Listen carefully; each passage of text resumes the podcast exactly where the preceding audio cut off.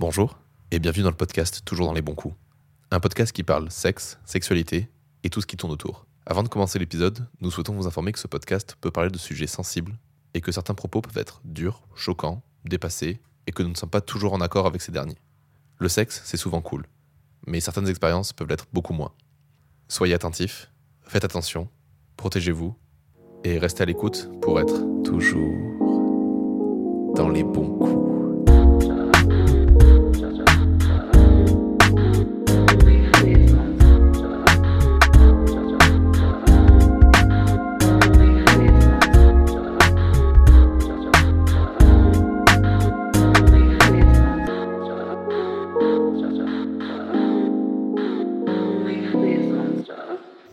Bonsoir Léane, Bonsoir Robin, et bienvenue dans un nouvel épisode de... toujours dans les bons coups. Et aujourd'hui on reçoit Louis. Enchanté. Enchanté. J'adore les intros Tiens, comme ça quand les gens sont trop timides. Je fais moins le malin là. D'un coup ça devient sérieux. Ah oui, là, ça rigole plus. Il y, a, il y a des gens dans un autre podcast qui sont foutus de ma gueule parce qu'ils ils disent apparemment que dès que je me mets à interviewer, je change de voix. Oui, Ah c'est ouais. vrai. Je prends une voix plus grave, plus Euh, suave et tout. Ouais, plus torride. Mm. plus- oh. Ah oui, Oh. la, la chaleur monte, le monte. torride, Robin.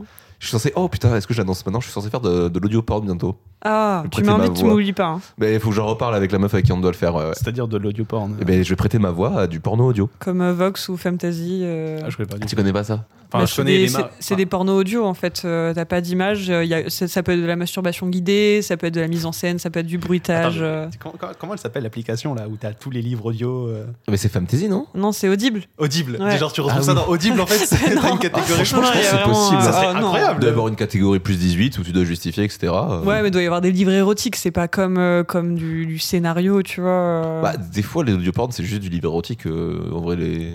Pas ce que j'écoute moi. Ah On en parlera plus tard. Ouais. Louis, est-ce que tu peux te présenter du coup euh, pour nos auditeurs? Oui, effectivement, je peux me présenter. Donc, euh, je m'appelle Louis, comme euh, voilà. Euh, J'ai 25 ans. Euh, je suis de la région de Bordeaux. Euh, je suis monteur vidéo. Je suis à mon propre compte. Euh, je suis en train de, de travailler là-dessus pour euh, changer de statut et avoir une société. Puis voilà, quoi. J'aime les jeux vidéo principalement. J'aime bien sortir. Enfin, j'aimais bien sortir avant de finir devant mon poste d'ordinateur. Euh, voilà, je sais pas quoi dire, dire de plus. Bah écoute, c'était déjà une présentation assez, assez remplie. De toute façon, on va apprendre à te connaître petit à petit tout au long de cet épisode. Avec notre première question fétiche.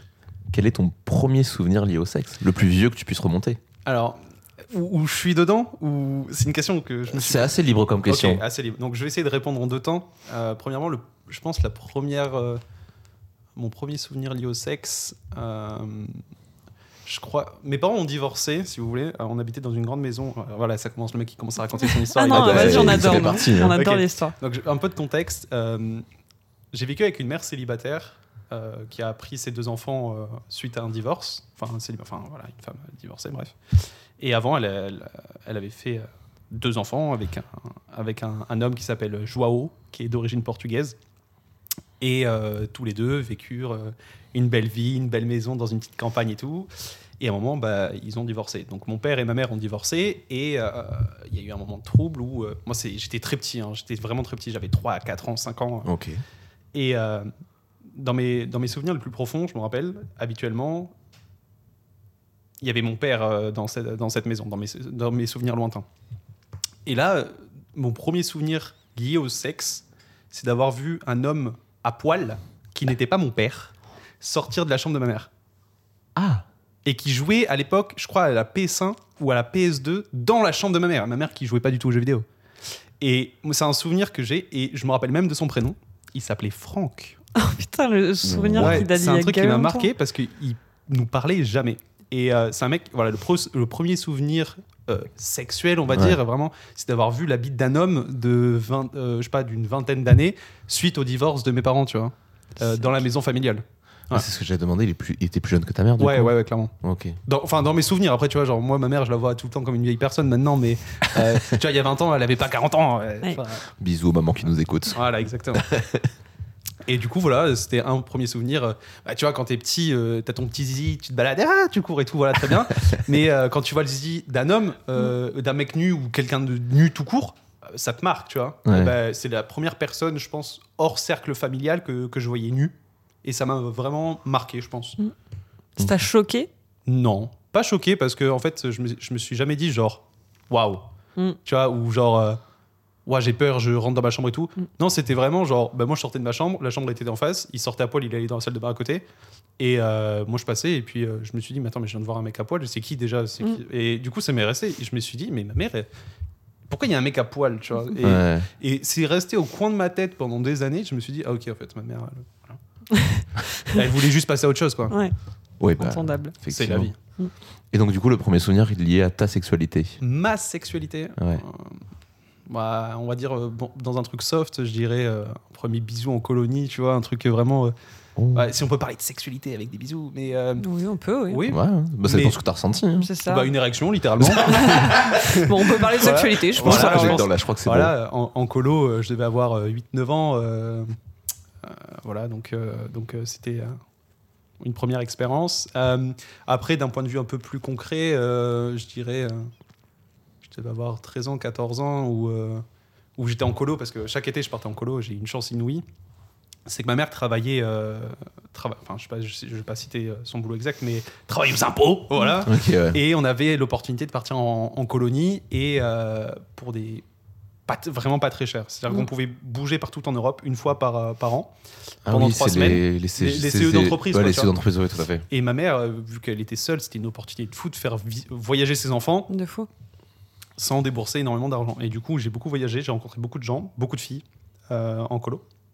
Mes premières euh, expériences ont été pas mal avec les filles en colo, dont une, je devais avoir euh, 12-13 ans, euh, qui s'appelait Léa. Et, et euh, du coup, à un moment, bah, on dormait tous à la belle étoile. Et elle me tape sur l'épaule, et c'était ma copine de colo, tu vois, ma fréquentation. Et elle me dit, viens, on va là-bas et tout. Et il y avait euh, les, euh, les toilettes du camping, tu vois, ou. euh, Enfin, les toilettes, la- l'espèce de pièce d'eau où tu te Mm, mm. laves les mains, euh, tu te laves ton enfin, ta- vaisselle et tu vas euh, à la douche et Mm. aux toilettes. Ouais. Et euh, il devait être 23h, tout le monde dormait. Il y avait peut-être les monos qui se baladaient à, droite- à droite et à gauche. Et on y va. Et, et là-bas, elle me dit euh, on, on s'embrasse, tu vois, genre voilà. Et elle me dit viens, on va dans, dans les toilettes. Et euh, moi, directement, hyper terre à terre, je dis pourquoi faire?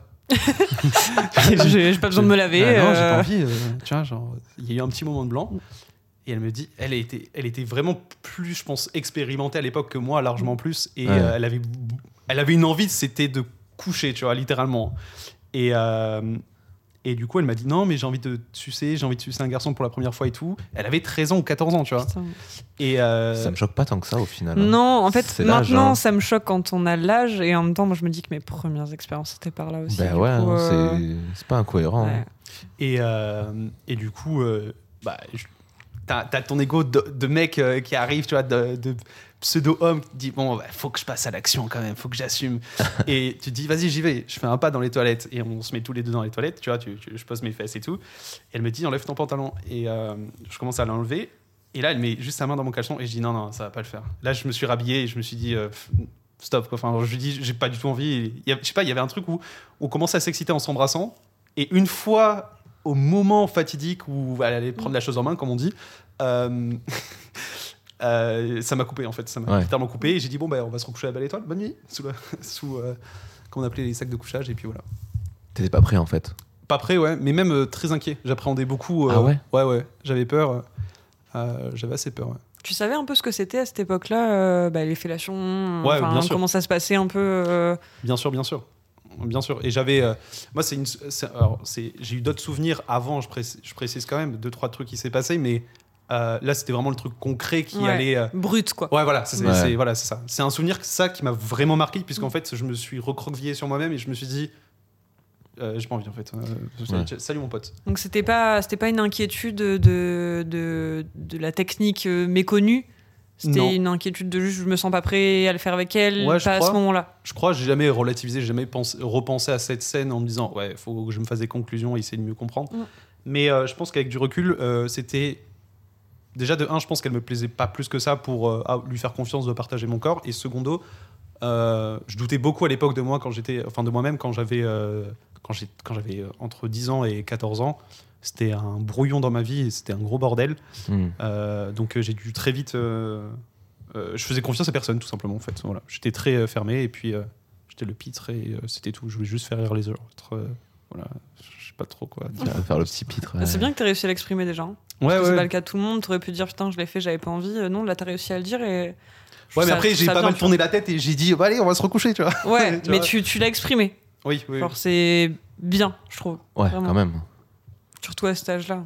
On est jeune, on peut se laisser influencer, se dire bon, bah, je suis là, c'est trop tard, je suis rentrée avec elle dans les toilettes, tu vois. Ouais, tu te laisses porter. Non, t'as euh, réussi à le dire, je trouve ça bien. Tu t'aurais pu penser que t'as initié le truc et que du coup t'avais pas le droit de faire de marche arrière. euh. Mm. Non, c'est plutôt.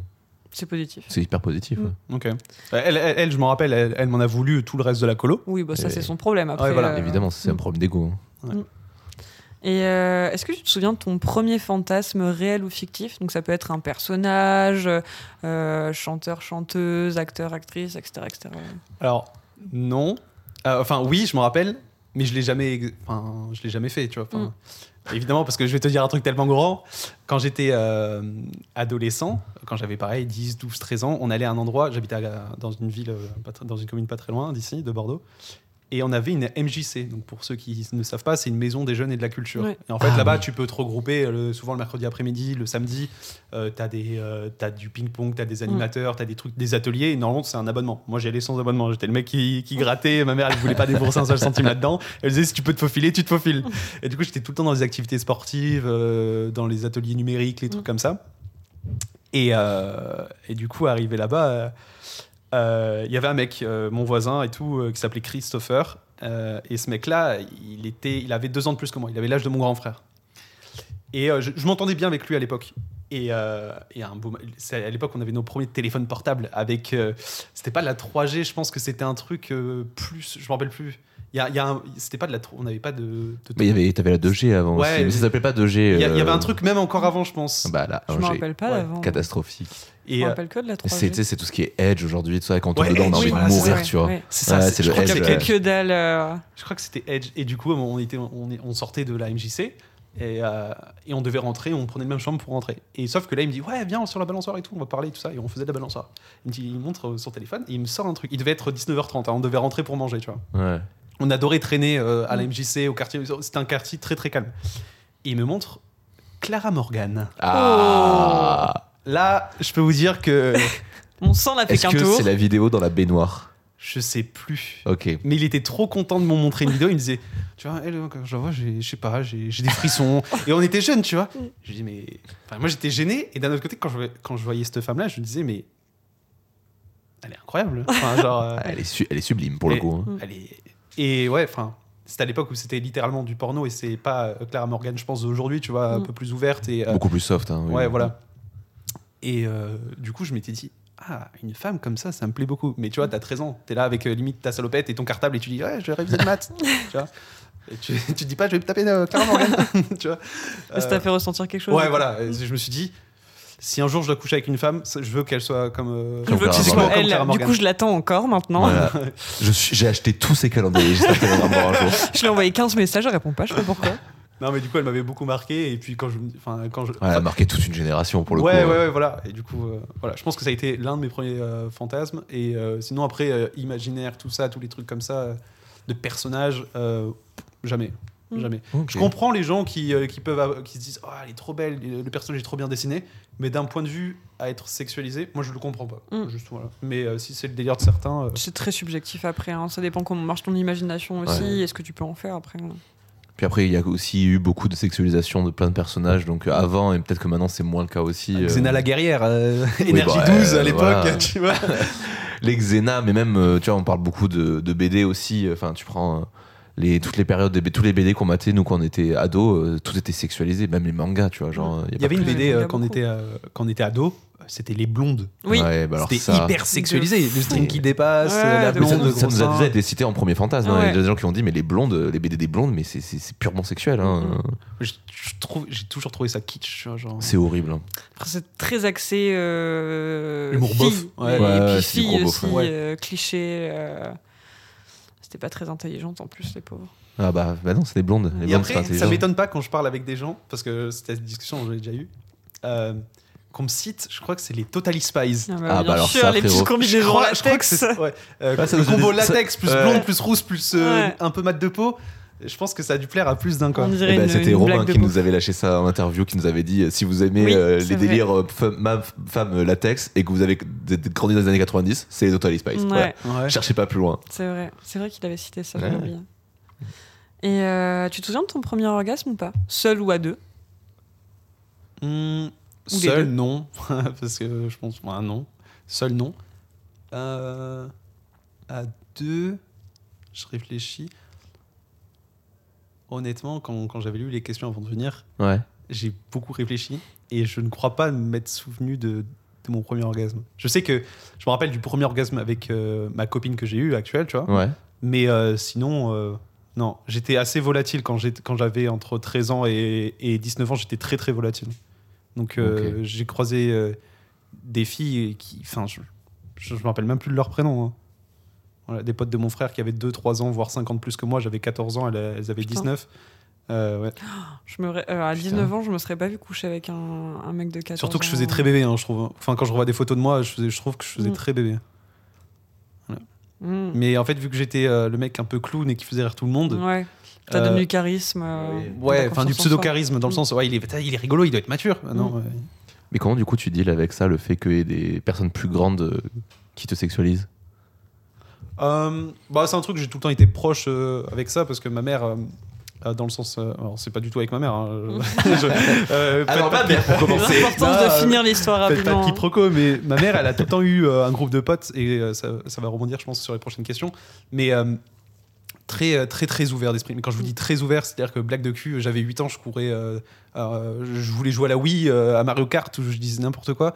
Je dis n'importe quoi, et à côté, ça parlait de cul, de levrette, de partouze ou quoi que ce soit. Et ça a rigolé autour de ça, tu vois. Genre, Ouais. ma mère avec tous ses potes et tout, ils étaient vachement ouverts sur ce sujet-là. Et et, il y a toujours eu une. Je sais même plus la question. Euh, C'est comment tu deals avec oui. euh, Ah le oui. fait que tu fasses sexualiser par des, des Et personnes plus ouais, vieilles du coup, euh, de- quand, quand j'ai grandi, voilà, c'est là où je voulais rebondir. C'est-à-dire que ma mère, elle a toujours eu des potes assez cougars. Qui, notamment Mm. une femme euh, qui s'appelle euh, I et qui finit par Reine.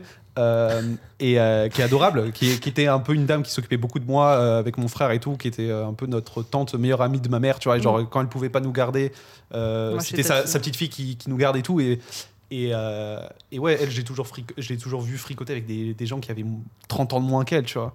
Ouais. Et euh, donc en fait, moi j'ai jamais été étonné des, des femmes qui étaient attirées, ouais, voilà, qui étaient attirées par les garçons plus jeunes, mais aussi les, les, les, les hommes qui étaient attirés par les Mm. femmes plus, euh, plus jeunes.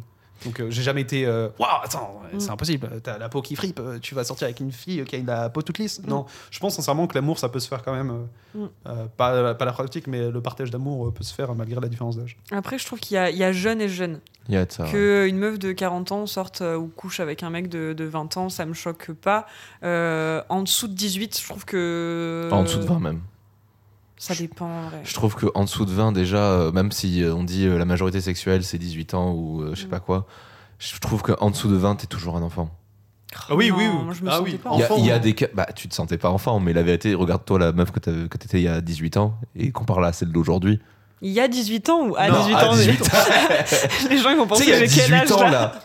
quand t'as eu ta tétine là Ah, Non, quand même 18. Hmm, j'ai- T'as quel âge? J'ai 25 ans aussi. ouais t'avais 7 ans Euh, ouais, ouais. Je le vois dans les attitudes, dans les comportements Ouais. qu'on avait et tout. En vrai, c'est souvent ce que je dis, c'est que je trouve que quand t'arrives vers 18 ans, tu joues trop à l'adulte. Mm. Alors que t'es toujours un gamin. Oui, oui, Ouais, oui. et c'est à oui, 20 ans où tu ça. 20 ans plus que tu 20 ans, commences tu à, commences à Ah. amener le cheminement de qu'est-ce que c'est vraiment être adulte. à être responsable Et en général, ça passe souvent par une méga dépression. C'est vrai. Ouais, c'est. Bah totalement vrai Ah, mais moi, mes 18, Euh. mes 18 ans, j'arrive à la fac et 6 mois après, turbo dépression que je sors à peine actuellement, tu vois. Souvent après bon. une bonne claque dans la gueule, euh, Mm. frigo vide, tu te dis comment je vais me nourrir, tu peux pas payer tes factures. Ah, c'est ou, ça euh, la vie d'adulte. Ouais, voilà. C'est moins fun que ce qu'on m'avait dit. Moi, il y a ça, il y a le côté aussi où les premiers échecs, les premiers, les premiers Ouais, temps aussi, vraiment ouais. difficiles, tu fais, Déception, comment tout. Ah, mais complètement. Et c'est un cercle vicieux parce que du coup, tu, tu satisfais pas une personne, tu, tu te sens mal et du coup, t'es pas à fond dans un autre projet et du coup, ça. ça... Ah bah complètement. Et tu nous parlais du coup de ta mère qui parlait sexualité avec ses copines autour de toi à la table là. Ouais. Euh, Est-ce que tu as eu une éducation sexuelle? De fou. Oh, trop mais, bien. Mais de fou furieux. Tu peux nous en parler? Mais de fou. J'ai une anecdote de. Moi, elle me fait tout le temps marrer. Euh, faut savoir que, comme je vous disais, chaque été, je partais en vacances euh, depuis que j'ai, je crois, 6 ans. Et quand je voulais pas partir en été, elle me disait Bon, bah, tu pars en hiver. Genre, elle, me- elle me disait. Enfin, je pense que d'un autre côté, elle, elle, elle devait se dire Mon enfant voyage, super, mais j'ai euh. j'ai quand même l'appartement pour moi seul, je peux faire des dingues. Moi, quand je relativise, quand j'apprends à connaître de mieux en mieux ma mère avec l'âge, je me dis quand même, il y a des moments où quand, quand j'étais pas là, elle devait être bien contente. Et euh, ouais, ouais, j'ai eu une éducation vraiment, je pense, hors pair, parce que mon père m'a toujours dit, dans un premier temps, Une, une éducation hors pair. Père. non, si, du coup, avec un père quand même, mais euh, beaucoup plus discret. lui, tu vois, la- une grosse différence de mentalité. Lui, il vient d'un milieu très rural, très Portugal, euh, très famille, très euh, chrétienne et tout. Il m'a toujours dit faut pas que tu aies de regrets et euh, faut que tu profites à fond. Voilà. Mm. Euh, le temps passe vite, profite. Donc, déjà, mon père qui parlait pas beaucoup, déjà, s'il me dit cette phrase-là, c'est qu'il le pense vraiment. Ouais. D'un autre côté, j'avais ma mère qui me. Quand je partais en colo, comme je le disais, euh, me disait Bon, euh, je sais que tu vas avoir des amourettes comme chaque été, euh, juste fais attention, il faut se protéger dans la vie. Mm. Et je dis, mais maman, je- moi, mon optique, j'ai j'ai pas envie de coucher avec une fille. Je me dis pas, je vais partir Mm. euh, en Espagne. Et je vais baiser. Voilà. euh, On moi, je suis. baiser de l'espagnol, Ouais, mon ça- pote. Je vais pas faire Bah le non. Zorro dans le camping là avec mon zizi, tu vois, genre. non, non, non, c'est vraiment. euh, je voulais profiter, faire des activités, tout ça. Et elle me disait bon bah tant pis, euh, il faut se protéger dans la vie. Euh, Ouais. Je t'ai mis un, je t'ai mis un ou deux préservatifs dans le sac. Et puis si t'en as vraiment besoin et l'occasion se présente, tu vas forcément le chercher dans le sac. Mm. Euh, J'avais un sac à dos de 30 ou 50 litres. hein. Ah oui. Donc pour trouver un préservatif, mon pote, c'était drôle. C'est Et, souvent dans la petite Chasse au trésor. Oui. et euh, un mec trousse de toilette. non, même pas. Non, non. Elle m'a dit vraiment, je te le cache. C'est-à-dire qu'en fait, si tu le veux vraiment, je sais que tu vas retourner Faut ton que tu sois Ah, motivé pour l'avoir. ouais, exactement. C'est trop bien. Ouais, Et c'est elle, elle, m'a jamais dit avant de partir, tu vois, euh, bah, il est là ou quoi que ce soit. Si t'as besoin, non, non. euh, à chaque fois, c'est un mystère. Et j'en ai trouvé, je crois, une année, euh, j'en avais trouvé dans une petite poche sur le côté, euh, là où t'as la ceinture, tu Mm. vois. Et euh, à un moment, euh, j'avais 15 ans et j'étais à deux doigts de le faire. Et du coup, je retourne mon sac à dos et je le trouve pas. et en fait, il y avait des poches secrètes partout, tu vois. Ah bah ouais. Et, euh, et euh, je l'ai pas trouvé. Et euh, ça a tout le temps été une blague, un peu un running gag chaque année.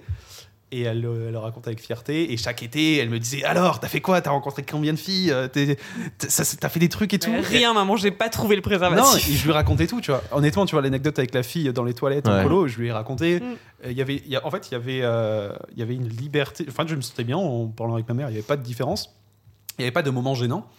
Et puis, si on avait, elle était tout le temps là à me dire, ouais, enfin, le mec ou la meuf a un peu forcé, fais gaffe. Ou euh, bah, pourquoi t'as fait ça, tu vois Mm. Ça peut être, Mm. euh, ça peut être des questions. Et euh, elle m'a toujours, toujours sensibilisé sur ça. Et euh, il faut savoir, euh, petite anecdote, c'est que dans la fam- ma famille, elle a vécu beaucoup de troubles liés à ça. On va, je vais pas rentrer dans les détails et pas m'attarder, mais dans ma famille, euh, enfin mes enfin, pas mes ancêtres, mais mes grands-parents, tout ça, il y a eu des problèmes liés à la sexualité. Et euh, du coup, ça, ma mère, elle a pris la carte inverse. Elle a dit au lieu de tout cacher, on va tout parler. Mm. Et ça a très bien marché, je trouve, sur moi et euh, sur mon frère aussi. Mon frère qui est plus discret, qui est plus euh, plus timide sur ça, mais Plus jeune ou plus vieux? Plus vieux Plus vieux. plus vieux. Euh, voilà. Et on a eu une éducation aussi euh, vachement naturiste. C'est-à-dire Mm. que chaque été, euh, après la colo, on partait au camping naturiste à Montalivet. Donc euh, à poil, euh, piscine à poil. Donc ta copine, ta petite copine d'amourette euh, du camping naturiste, elle te voyait cul nu. Euh, tu- Enfin, genre, euh, j'ai jamais été. Enfin, j'ai jamais été gêné sur ça, tu vois. C'est ce que tu nous disais en off, que euh, ton rapport à la nudité est très différent de la, moyenne, de la moyenne des gens et que toi, t'as plutôt un truc de bah, être nu, c'est juste être nu, quoi. Mais moi, je me cache juste quand les autres se cachent, en fait. C'est ce que je, je me suis fait la réflexion avec un pote euh, que je venais de connaître à un moment et on s'inscrit à un club de volley. Et au volley, il faut se changer pour se mettre au sport. Et du Ouais. coup, on va, on va dans la salle de sport et tout. Et puisque tout le monde se cache, ben, le réflexe instinctif, c'est de se cacher. Mm. Et quand je me fais la réflexion, je me dis, mais attends, mais Louis, chaque été, tu te balades à poil au camping naturiste. Euh, chez toi, tu te balades à poil pendant des heures, il n'y a pas de souci. Hmm. Et là, parce que tu as un pote, tu peux pas te mettre à poil. C'est bizarre, tu vois. Et euh, en fait, c'est un réflexe. C'est parce que tout le monde le fait, toi, tu le fais. Mm. Voilà. Donc, euh, je trouve ça un, un peu bizarre, mais sinon, ouais. Sinon, euh, le fait de- d'aller dans, dans des campings naturistes, ça m'a pas mal ouvert l'esprit, Mm.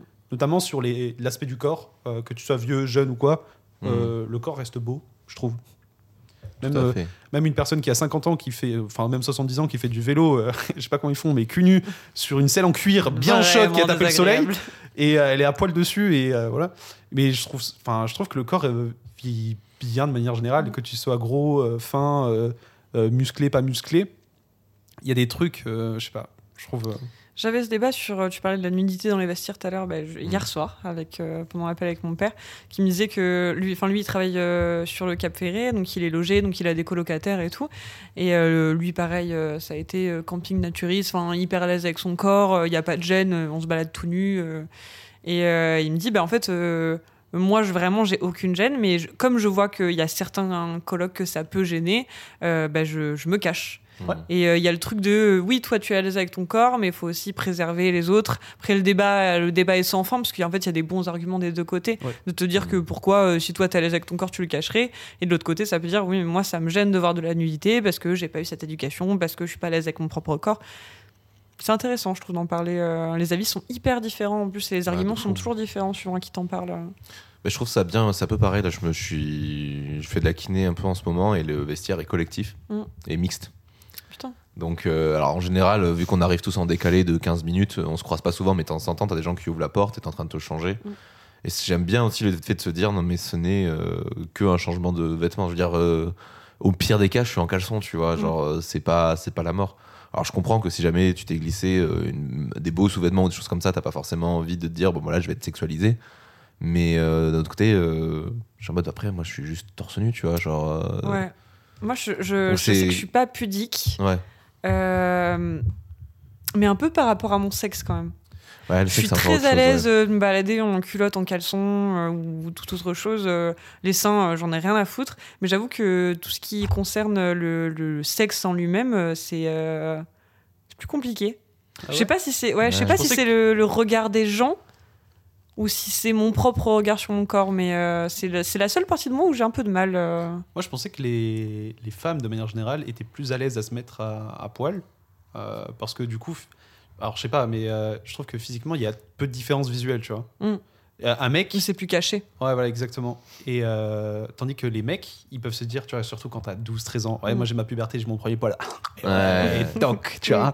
Et il y en a d'autres qui, qui l'auront pas, tu vois. Mm. Et euh, du coup, ça, ça fait une comparaison vraiment flagrante. Euh, si le mec il a atteint sa puberté et que l'autre il a pas atteint, le mec il a encore un corps de bébé Ouais. et un zizi qui fait un ongle de pouce et l'autre il a euh, je sais pas euh, tu, vois, et l'autre il a il a une branche euh, tu vois genre Mm. et du coup ça peut créer Ah, des bah ouais. différences des fois assez drôles quand même surtout au camping naturiste quand t'as Mm. le mec il a une voix aiguë salut les amis et puis t'as le mec ouais bah, les gars euh, salut moi c'est Didier euh, j'ai 13 ans euh. Tu vois, et il a déjà entamé sa puberté et du coup euh, physiquement tu peux commencer à le voir et je comprends la, euh, la frustration de certains garçons de se dire ok euh, moi j'ai 13 ans je vais pas me mettre à poil et tout Mm. je me sens pas bête. et je pense je pen- je pensais tout simplement que les femmes euh, c'était quelque chose de plus, euh, Bah, plus de, ouvert tu vois Devant mes copines, ça va. Euh,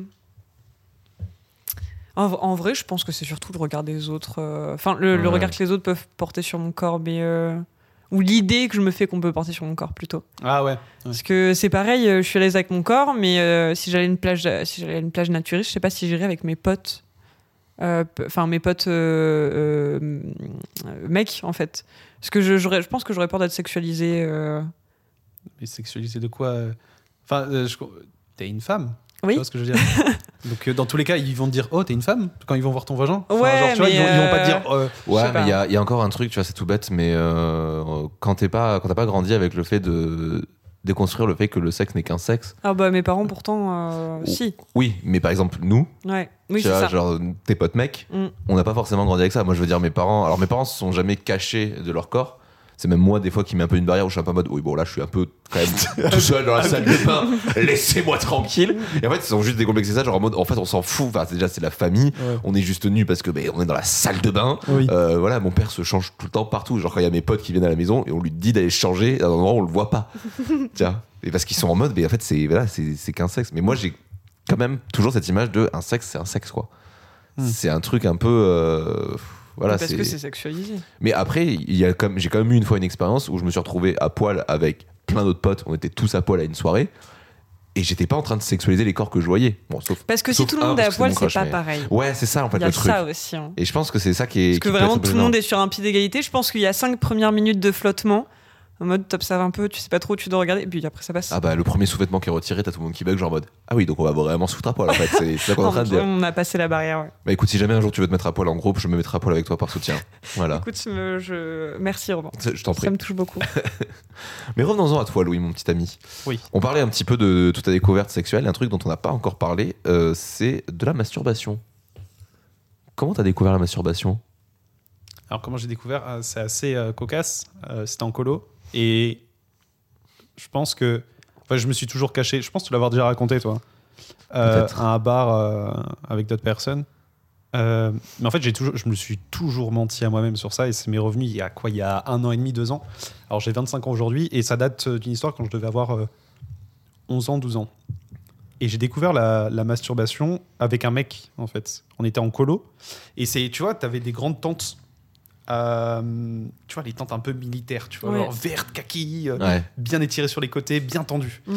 Et on dormait sur des espèces de, de lits, une place euh, Kieshua, où en fait, euh, voilà, c'est un, t'as deux, t'as quatre, enfin, t'as quatre pieds. les lits de camp. Ouais, des- Mm. c'était des lits de camp. En fait, ça faisait très camp, tu vois.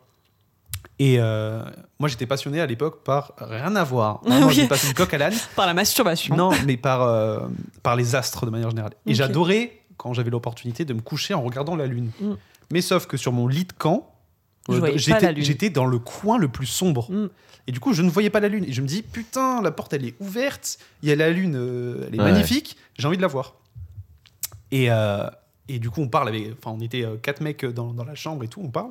Il y en a un qui s'endort, l'autre il gueule, il, je sais pas pourquoi, il jette des chaussures. Enfin, Mm. genre, on a, on a 11 ans. Et euh, et il y en a un qui est très silencieux. Et il commence à faire du bruit. Tu vois, il y a un moment de blanc. Mm. Et quand t'as 11 ans, tu te poses des questions, tu dis, tu fais quoi? Euh, Non, rien. Je sais pas, ça frotte, t'entends- je sais pas, la couette ou je sais pas quoi, tu vois. Et euh, non, mais tu fais quoi? Et là, t'entends, il commence à être essoufflé. Ouais. T'as peur? Non, et du coup, et du coup, toi, t'as d'un coup, je sais pas si c'est euh, un instinct primaire. Mm. Tu dis, il se passe un truc. Mmh. Il Tu se passe, sens. ouais, Ouais. il se passe un truc. Et euh, du coup, tout, tout le monde commence à dormir, sauf ce mec-là, je pense qu'il se tapait sa plus grosse queue du monde de- à côté de nous.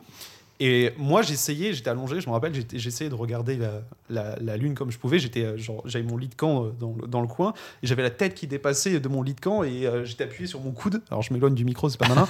mais euh, et du coup, j'essayais de regarder la lune, tu vois. Et pour m'endormir, j'a- j'adorais ça à l'époque. Et le mec, euh, il fait plus un bruit à côté. Et il pousse quelques soupirs et tout. Et, euh, il, me, et il me voit, euh, il se retourne, je sais pas, il voit que je dors pas. Il me dit, tu fais quoi? Et en fait, il, il a même pas capté que je l'entendais peut-être, tu vois. Il s'en fout. Je pense qu'il s'en Ouais. foutait de total. Il, a- il s'est tapé une Oui, couille. il c'est avait la pulsion, frustration, ouais. ouais. Ouais, ouais. Mm. Et euh, il me dit, euh, vas-y, euh, de- moi depuis mon lit, on le voit. Je fais, comment ça? Et c'est vrai que, en fait, tu vois, t'avais euh, la oh lune. putain, oui, Et t'a- t'avais l'éclair sur le camp de lit. Mm. Et tu vois, je voyais, je voyais qu'en fait, il avait raison. Ça éclairait littéralement son, son, enfin, son, Son lit. son lit, tu vois. Mm. Du coup, inconsciemment, je me dis, ah ouais, et tout, ok, c'est cool. Je lui dis, viens, on échange de lit. Et en fait, moi, dans ma tête, c'est que, c'est que plus tard où je me suis dit, mais c'est tapé une queue, je vais pas dormir dans son lit, tu vois. Et, euh, et euh, du coup, il me dit, non, mais viens et tout, prends ton lit, viens à côté de moi et tout. Je prends mon lit, je me mets à côté. Et, euh, et là, du coup, on commence à parler de rien, de, de la journée, de colo et tout. Les autres, ils nous disent, ouais, fermez vos gueules et tout. Et ça passe, ça passe. Et il me dit, je sais plus, alors je sais plus l'approche, mais c'était genre, t'as déjà essayé de te caresser? Mais tout le monde se caresse, tu vois, genre, euh, Mm. tout le monde se caresse. Et là, il me dit, mais comme ça. Et là, il y a un moment qui s'installe et il met sa main dans mon caleçon, Ah oui, c'est plutôt direct. direct. Et euh, là, t'as un moment de panique. T'as as un moment de panique, t'es hyper froid et ton corps ne répond plus. Tu bouges pas. Tu ne bouges pas. Et euh, je te l'avais raconté ça. ouais, c'est bah, c'est une agression, quoi. Ouais, mais c'est ça, tu, te, tu te rends pas compte à l'instant. Bah. Euh, et surtout quand t'as personne avec qui en parler à l'instant T, tu vois, tu vas pas dire mono, euh, Mm. à l'aide ou quoi que ce soit.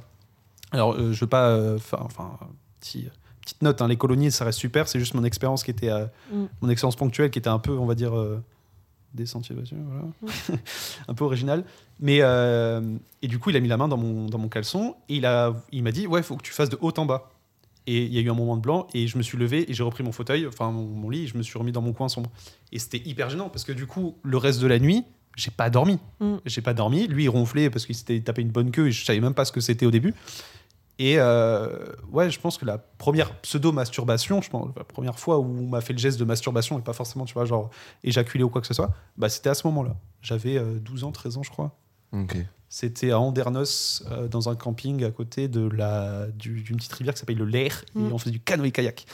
Et en fait, je me, je me suis toujours menti à moi-même en me disant, il s'est rien passé, il s'est rien passé, ou ce qui s'est passé est pas grave. En fait, vraiment, à Oui, c'est l'instant T, surtout. hein. c'était surtout, c'est pas grave. Mm. Le mec, il a juste fait une dérape. Et en fait, c'est à la fin de la colo, en fait, il y avait un, des mecs qui s'appelait Raphaël. Mais Raphaël, si t'écoutes ça, en plus, il est bordelais.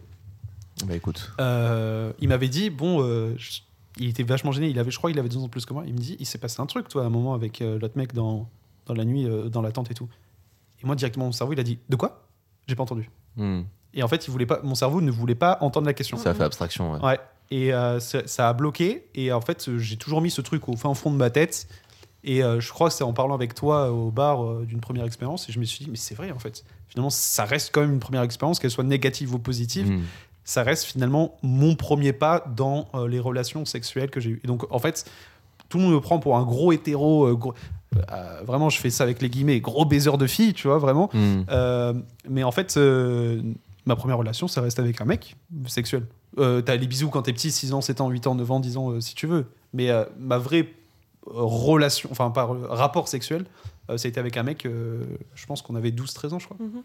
Et donc, euh, donc euh, j'ai toujours euh, caché ça dans, dans ma vie. Euh, je pourrais en parler librement avec ma mère et en reparler tranquillement. Euh, mais ça fait bizarre de se dire, quasiment 10 ans plus tard, t'assumes la vérité, tu vois. Ouais. Ouais. C'est souvent vers nos âges, je pense qu'il y a des choses dont on se rappelle, enfin, ou plutôt que notre cerveau accepte de se rappeler, parce que c'est le moment où on grandit. Et je pense que le cerveau aussi sent que il y a un moment où tu es prêt à t'en rappeler. Ouais, et je que tu es pense. prêt à vivre avec ça, ou à te soigner de ça, ou, ou à avoir genre des, des pistes pour, euh, des pistes de réflexion pour, euh, Mm. pour digérer le truc. Et, euh, tu penses que ça, le fait de t'en rappeler, ça a changé quelque chose dans ta sexualité actuelle ou pas? Non, non, non, pas du tout. Je pense que ça n'a rien changé. Je pense que ça m'a mis plus à l'aise avec moi-même, de me dire bah, ce qui s'est passé dans le passé, il faut l'assumer pleinement pour avancer. Euh, sinon, non, euh, moi, les, euh, auprès euh, des, des mecs et tout, j'ai jamais trouvé un corps euh, masculin attirant. Mhm. Genre vraiment, je trouve ça Ouais. horrible. Par contre, le corps féminin, je trouve ça magnifique. Genre vraiment. Euh, du coup, non, le fait que. En fait, je sais pas comment dire.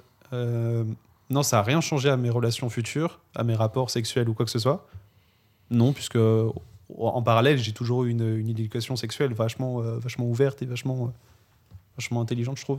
Avec ma mère, avec euh, le- l'entourage de ma mère et tout. Bien sûr. Donc euh, non, non, j'ai pas, j'ai pas ressenti d'impact. Mais, euh, mais euh, j'en ai, j'en ai parlé récemment avec ma copine avec qui ça fait 7 ans. Putain. Et en fait, euh, elle me dit, mais tu m'en as jamais parlé. Et euh, c'est vrai, en fait. En fait, euh, Ouais. j'en ai parlé il y a quoi? Il y a peut-être 6-7 mois, je crois. Euh, et ça faisait 7 ans qu'on était en couple. Mm. Tu vois, c'est un truc. Et ça m'est revenu comme ça. Je me suis dit, en fait, c'est, on a parlé comme ça sur un coup de tête avec Robin. Enfin, je Mm. me suis livré un peu en autonomie. Et je me suis dit, putain, un flash. C'est vrai, il y avait ce moment-là dans ma vie. Mm. Et euh, j'avais l'impression d'avoir.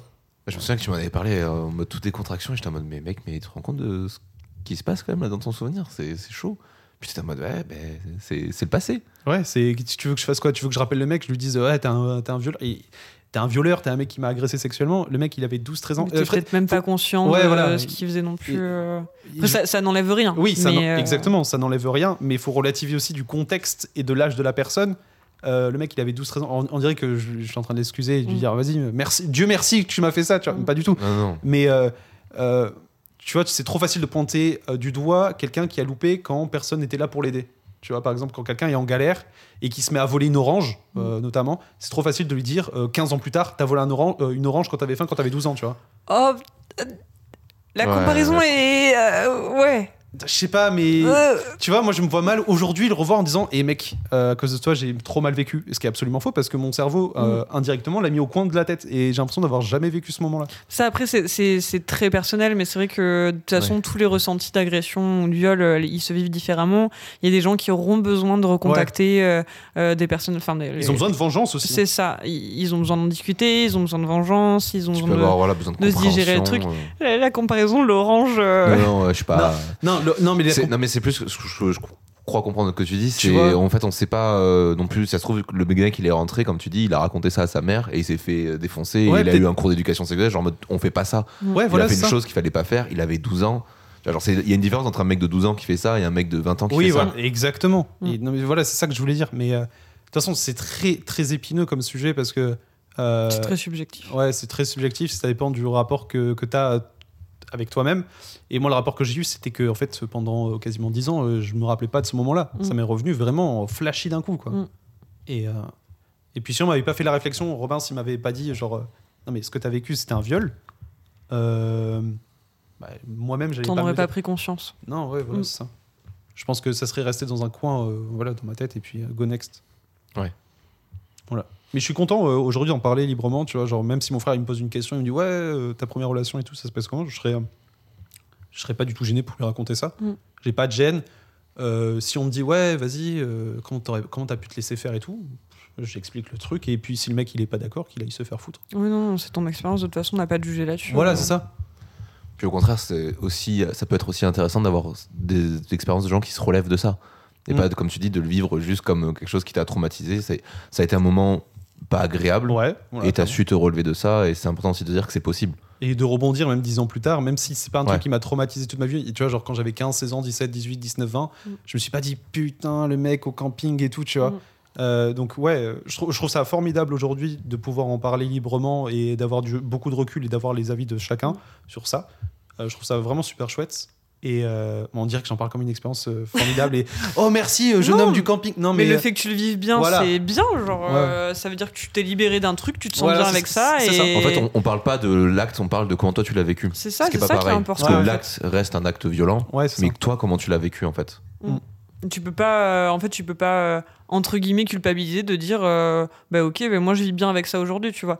C'était pas cool, mais maintenant je vis bien avec ça. Il y a même pas à t'excuser de dire, euh, on dirait que c'était une bonne expérience. Non, tu vis bien et genre c'est bien, tu vois. Faut, faut pas, faut, faut pas se dire que de, il y a des victimes qui vivent ça très très mal, qui ont Mhm, ouais. ont du mal à s'en remettre, qui ont, comme tu disais, besoin de vengeance, etc. Et il y en a qui ont guéri et le vivent bien, et genre, faut pas culpabiliser ces personnes-là, tu vois. Ah, mais t'en parles librement, euh, mais dis donc, mais tu devrais pas être bien. Ouais. Non, c'est très personnel, tu fais ta C'est résilience mon- euh, comme c'est tu sens le mon faire. combat, même si c'est. C'est enfin, ton histoire, c'est ton expérience. Ouais, je suis Tout à d'accord. fait. Pour revenir sur un sujet un peu plus léger. euh, J'ai plombé l'ambiance, c'est ça Non, Non, c'est pas, pas ça, mais c'est que. Ça reste un sujet pas sérieux, agréable, voilà, euh, c'est évident. Euh, Est-ce que tu as vécu plusieurs premières fois? Ouais, clairement, ouais. Ouais. Euh, je dirais, alors déjà, euh, ma- la première fois avec ma copine, c'est, euh, je fais que lui dire, tu vois, ça fait 7 ans qu'on est en couple. Si j'avais pu garder ma première fois pour elle, je l'aurais fait. Oh, c'est beau. Oh. Mais vraiment, euh, Mm. vraiment, en fait, j'ai lâché ma première fois avec une meuf qui avait 23 ans. Ma vraie première fois, enfin, je- je- je- je- Qu'est-ce que tu entends par vraie première fois? Où on couche plusieurs fois d'affilée dans la nuit, tu vois. Ok. Où genre vraiment, euh, on est là vraiment Que pour ça. co- comme dirait un sportif, on est là pour la perf, tu vois. tu vois, genre. euh, non, non, là, c'était vraiment première fois. euh, là, je suis là pour le cul et je suis pas là pour, euh, pour le petit bisou et puis ce qui dérape après. Non, là, j'étais vraiment euh, dans. Je Dans voulais donner ce qu'elle voulait, tu vois. Mm.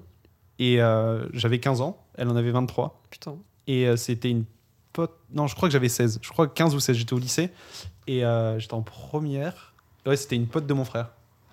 Et euh, qui était. euh, ils avaient un groupe de potes, il y avait cette meuf-là, et je l'ai connue en soirée.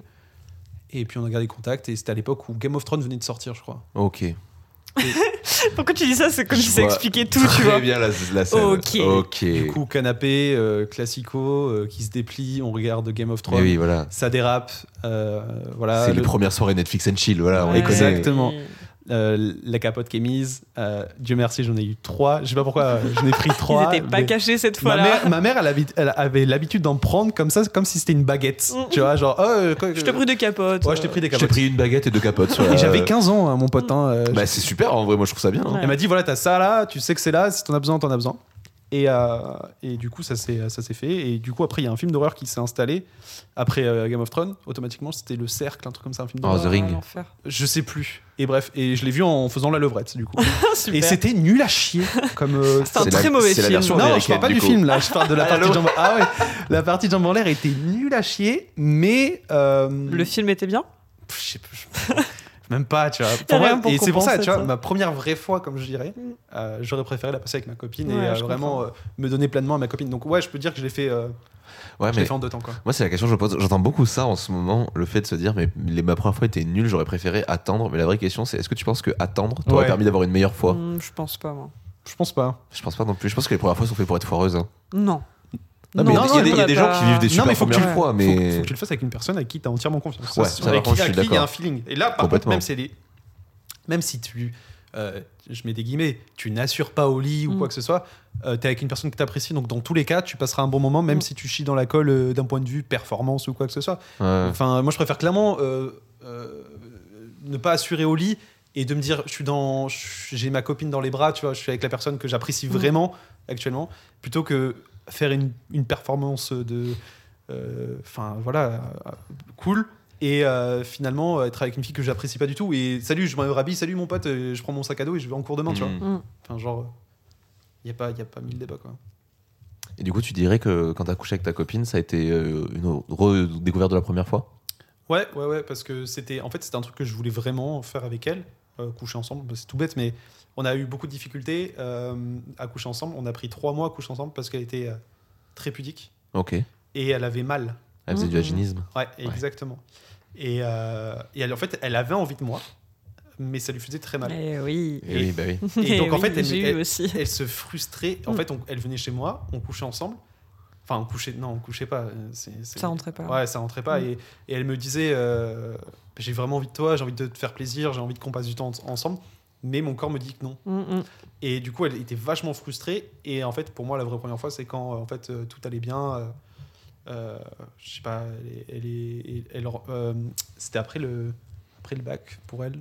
Et euh, du coup, elle m'a dit Ouais, je passe en surprise chez toi et tout. J'ai un truc pour toi. Elle était en tenue sympa. Et. euh, et, euh, La tenue sympa. et, euh, et c'était super cool. C'était super cool parce que tu vois, quand tu galères avec la personne que tu apprécies au quotidien et tu sens qu'elle est mal, et que là, en fait, le feeling se passe super bien, Mm. là, pour moi, c'était la vraie première fois. Et Mm. j'avais euh, 20 ans, tu vois. Mm. 19-20 ans. Donc, euh, donc voilà. C'est beau. Je pense que c'est le bon moment pour te poser cette question. Est-ce que tu penses qu'il faut aimer pour faire l'amour ou faire l'amour pour aimer? Alors, moi, je suis dans, je suis dans l'équipe. euh, il faut aimer pour faire l'amour. Mais c'est vrai que depuis que je fais l'amour avec ma copine, je l'aime encore plus. Ah, ouais, bah oui. Ça, je suis complètement Il d'accord avec pour ça. moi, il y a un peu des deux. Euh, Il y a vraiment un peu des deux parce qu'en fait, euh, plus tu t'attaches, plus tu découvres le corps de l'autre, plus euh, tu. c'est- Son corps et le tien, et le, son- et le tien et le sien, tu vois. Ouais, ouais. Donc, euh, t'es es, au-delà de je- euh, tu m'attires, je t'attire, et puis on sort ensemble. Euh, Il y a un côté où ton fusionnel, corps. Ouais, euh. voilà, c'est fusionnel, et puis euh, je prendrai soin de ton corps et tu prendras soin du mien. Et vice versa, par contre, ouais, je pense que.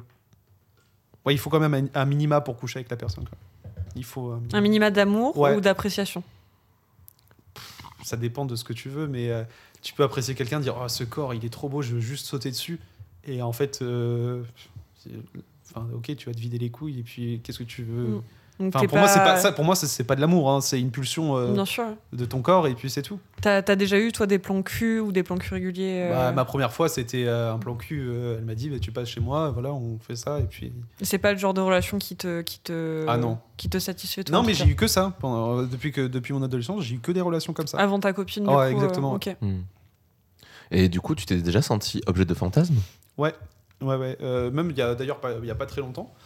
Euh, alors, euh, premièrement, mon ancien boulot, avant que je me mette en freelance, euh, je travaille dans un centre de formation sans citer. Et je me sentais très observé. C'est-à-dire qu'en fait, j'étais employé, moi. J'étais- J'avais l'âge de, de certaines étudiantes. Ok.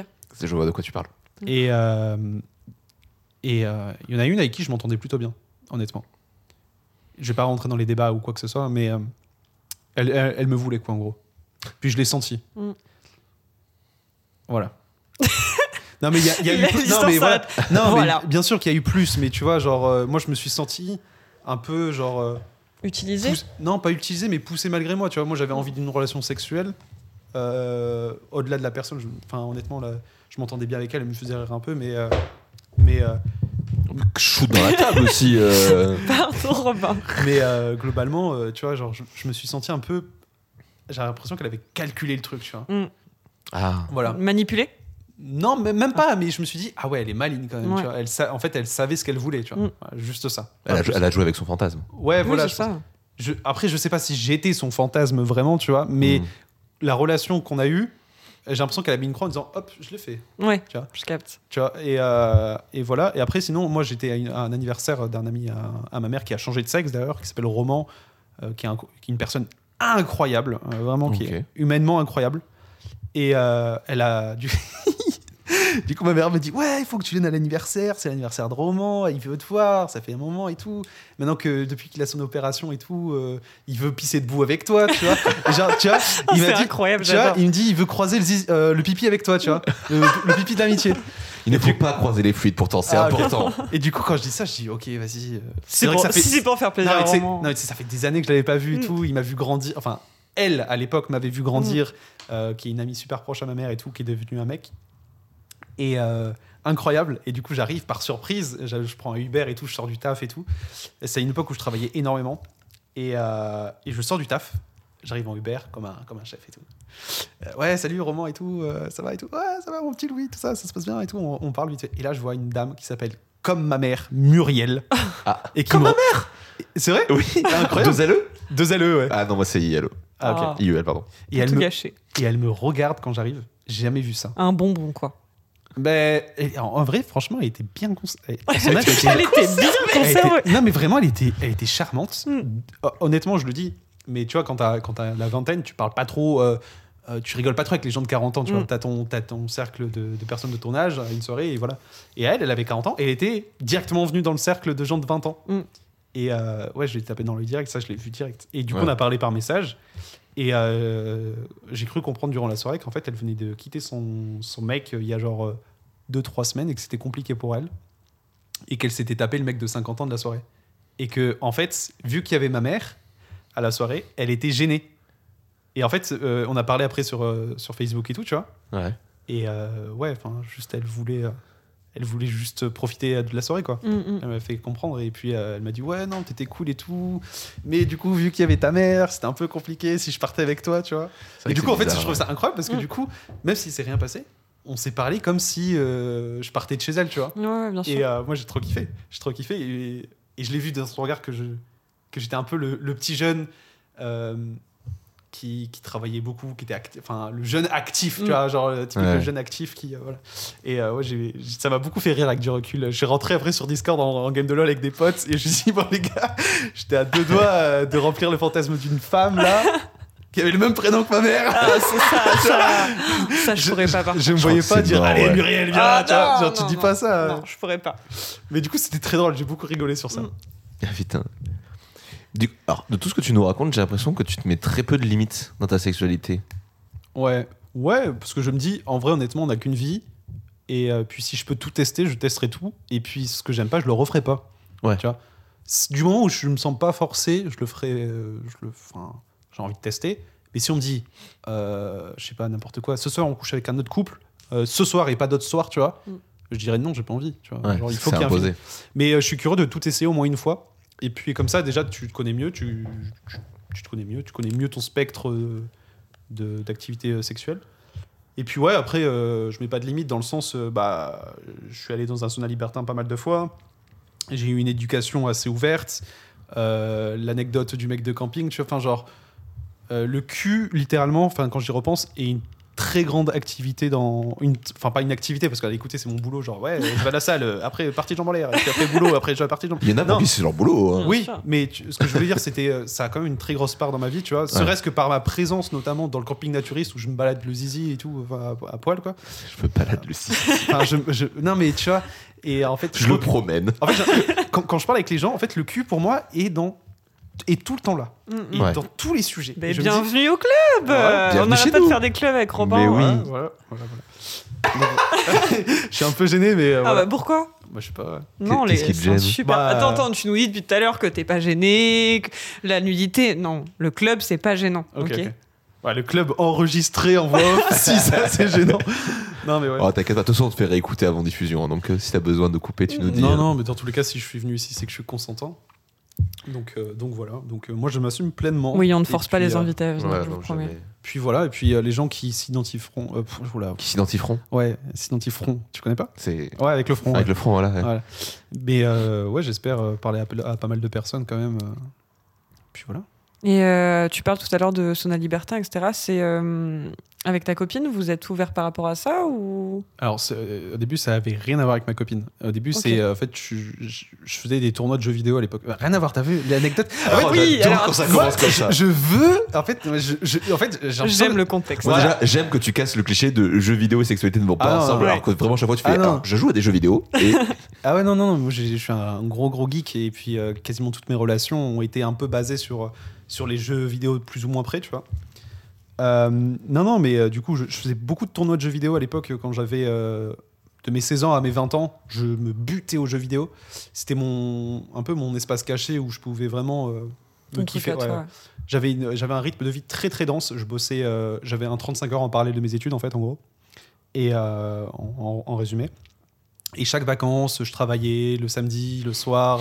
je faisais, je, bossais à la patinoire. bref. Euh, et, euh, et du coup, euh, je faisais beaucoup de tournois de jeux vidéo et j'ai rencontré un mec. On va l'appeler Monsieur M. Ok. Voilà, tu vois. Monsieur M, ouais, j'ai la rêve, j'ai la rêve. T'as la ref, qui, euh, qui est employé dans un sauna libertin. Ok. Et en fait, ce mec-là, c'est devenu un super pote, mais presque un grand frère, tu vois. Même, euh, je pense qu'honnêtement, c'est un grand frère. Et, euh, et ce mec-là, il me disait, ouais, passe après mon boulot. Et pendant des années, hein, pendant 2-3 ans, il me disait, passe à mon boulot et tout. Il me dit, je bosse dans un truc de soins, tout ça, euh, un truc de massage. Au début, il me disait ça, un truc comme ça, tu vois. Il dit pas devant tout le monde, ouais, je bosse dans un sauna libertin, les gens baisent, tu vois. Ouais. Quand, quand il dit pas ça à un, un mec qui a 17-18 ans, tu vois. Et en- au fur et à mesure de la, rela- euh, de la relation d'amitié, que, enfin, au fur et à mesure de l'amitié que j'ai avec lui, il commence à, à lâcher quelques mots-clés en disant Ouais, je bosse dans un sauna, euh, avec des couples, où ça baise.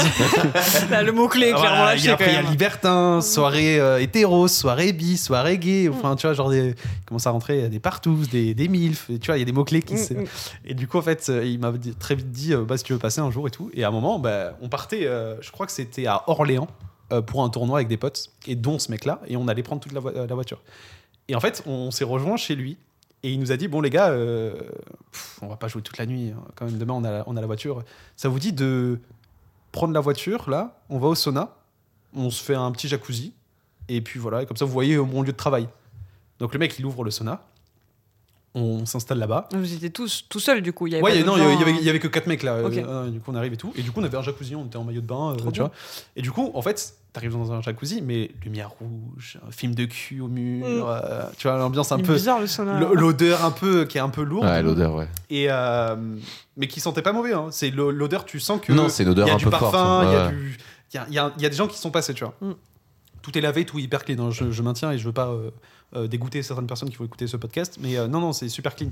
Et, et du coup, c'était mon premier pas dans le sauna. Du coup, c'était en, en pleine nuit. Et il m'a dit, bah voilà, maintenant que t'as vu où je bossais, viens, viens un matin, je t'ouvre le truc et tu vas au sauna. Et puis, par pur hasard, mon nouveau boulot est à deux pas du sauna.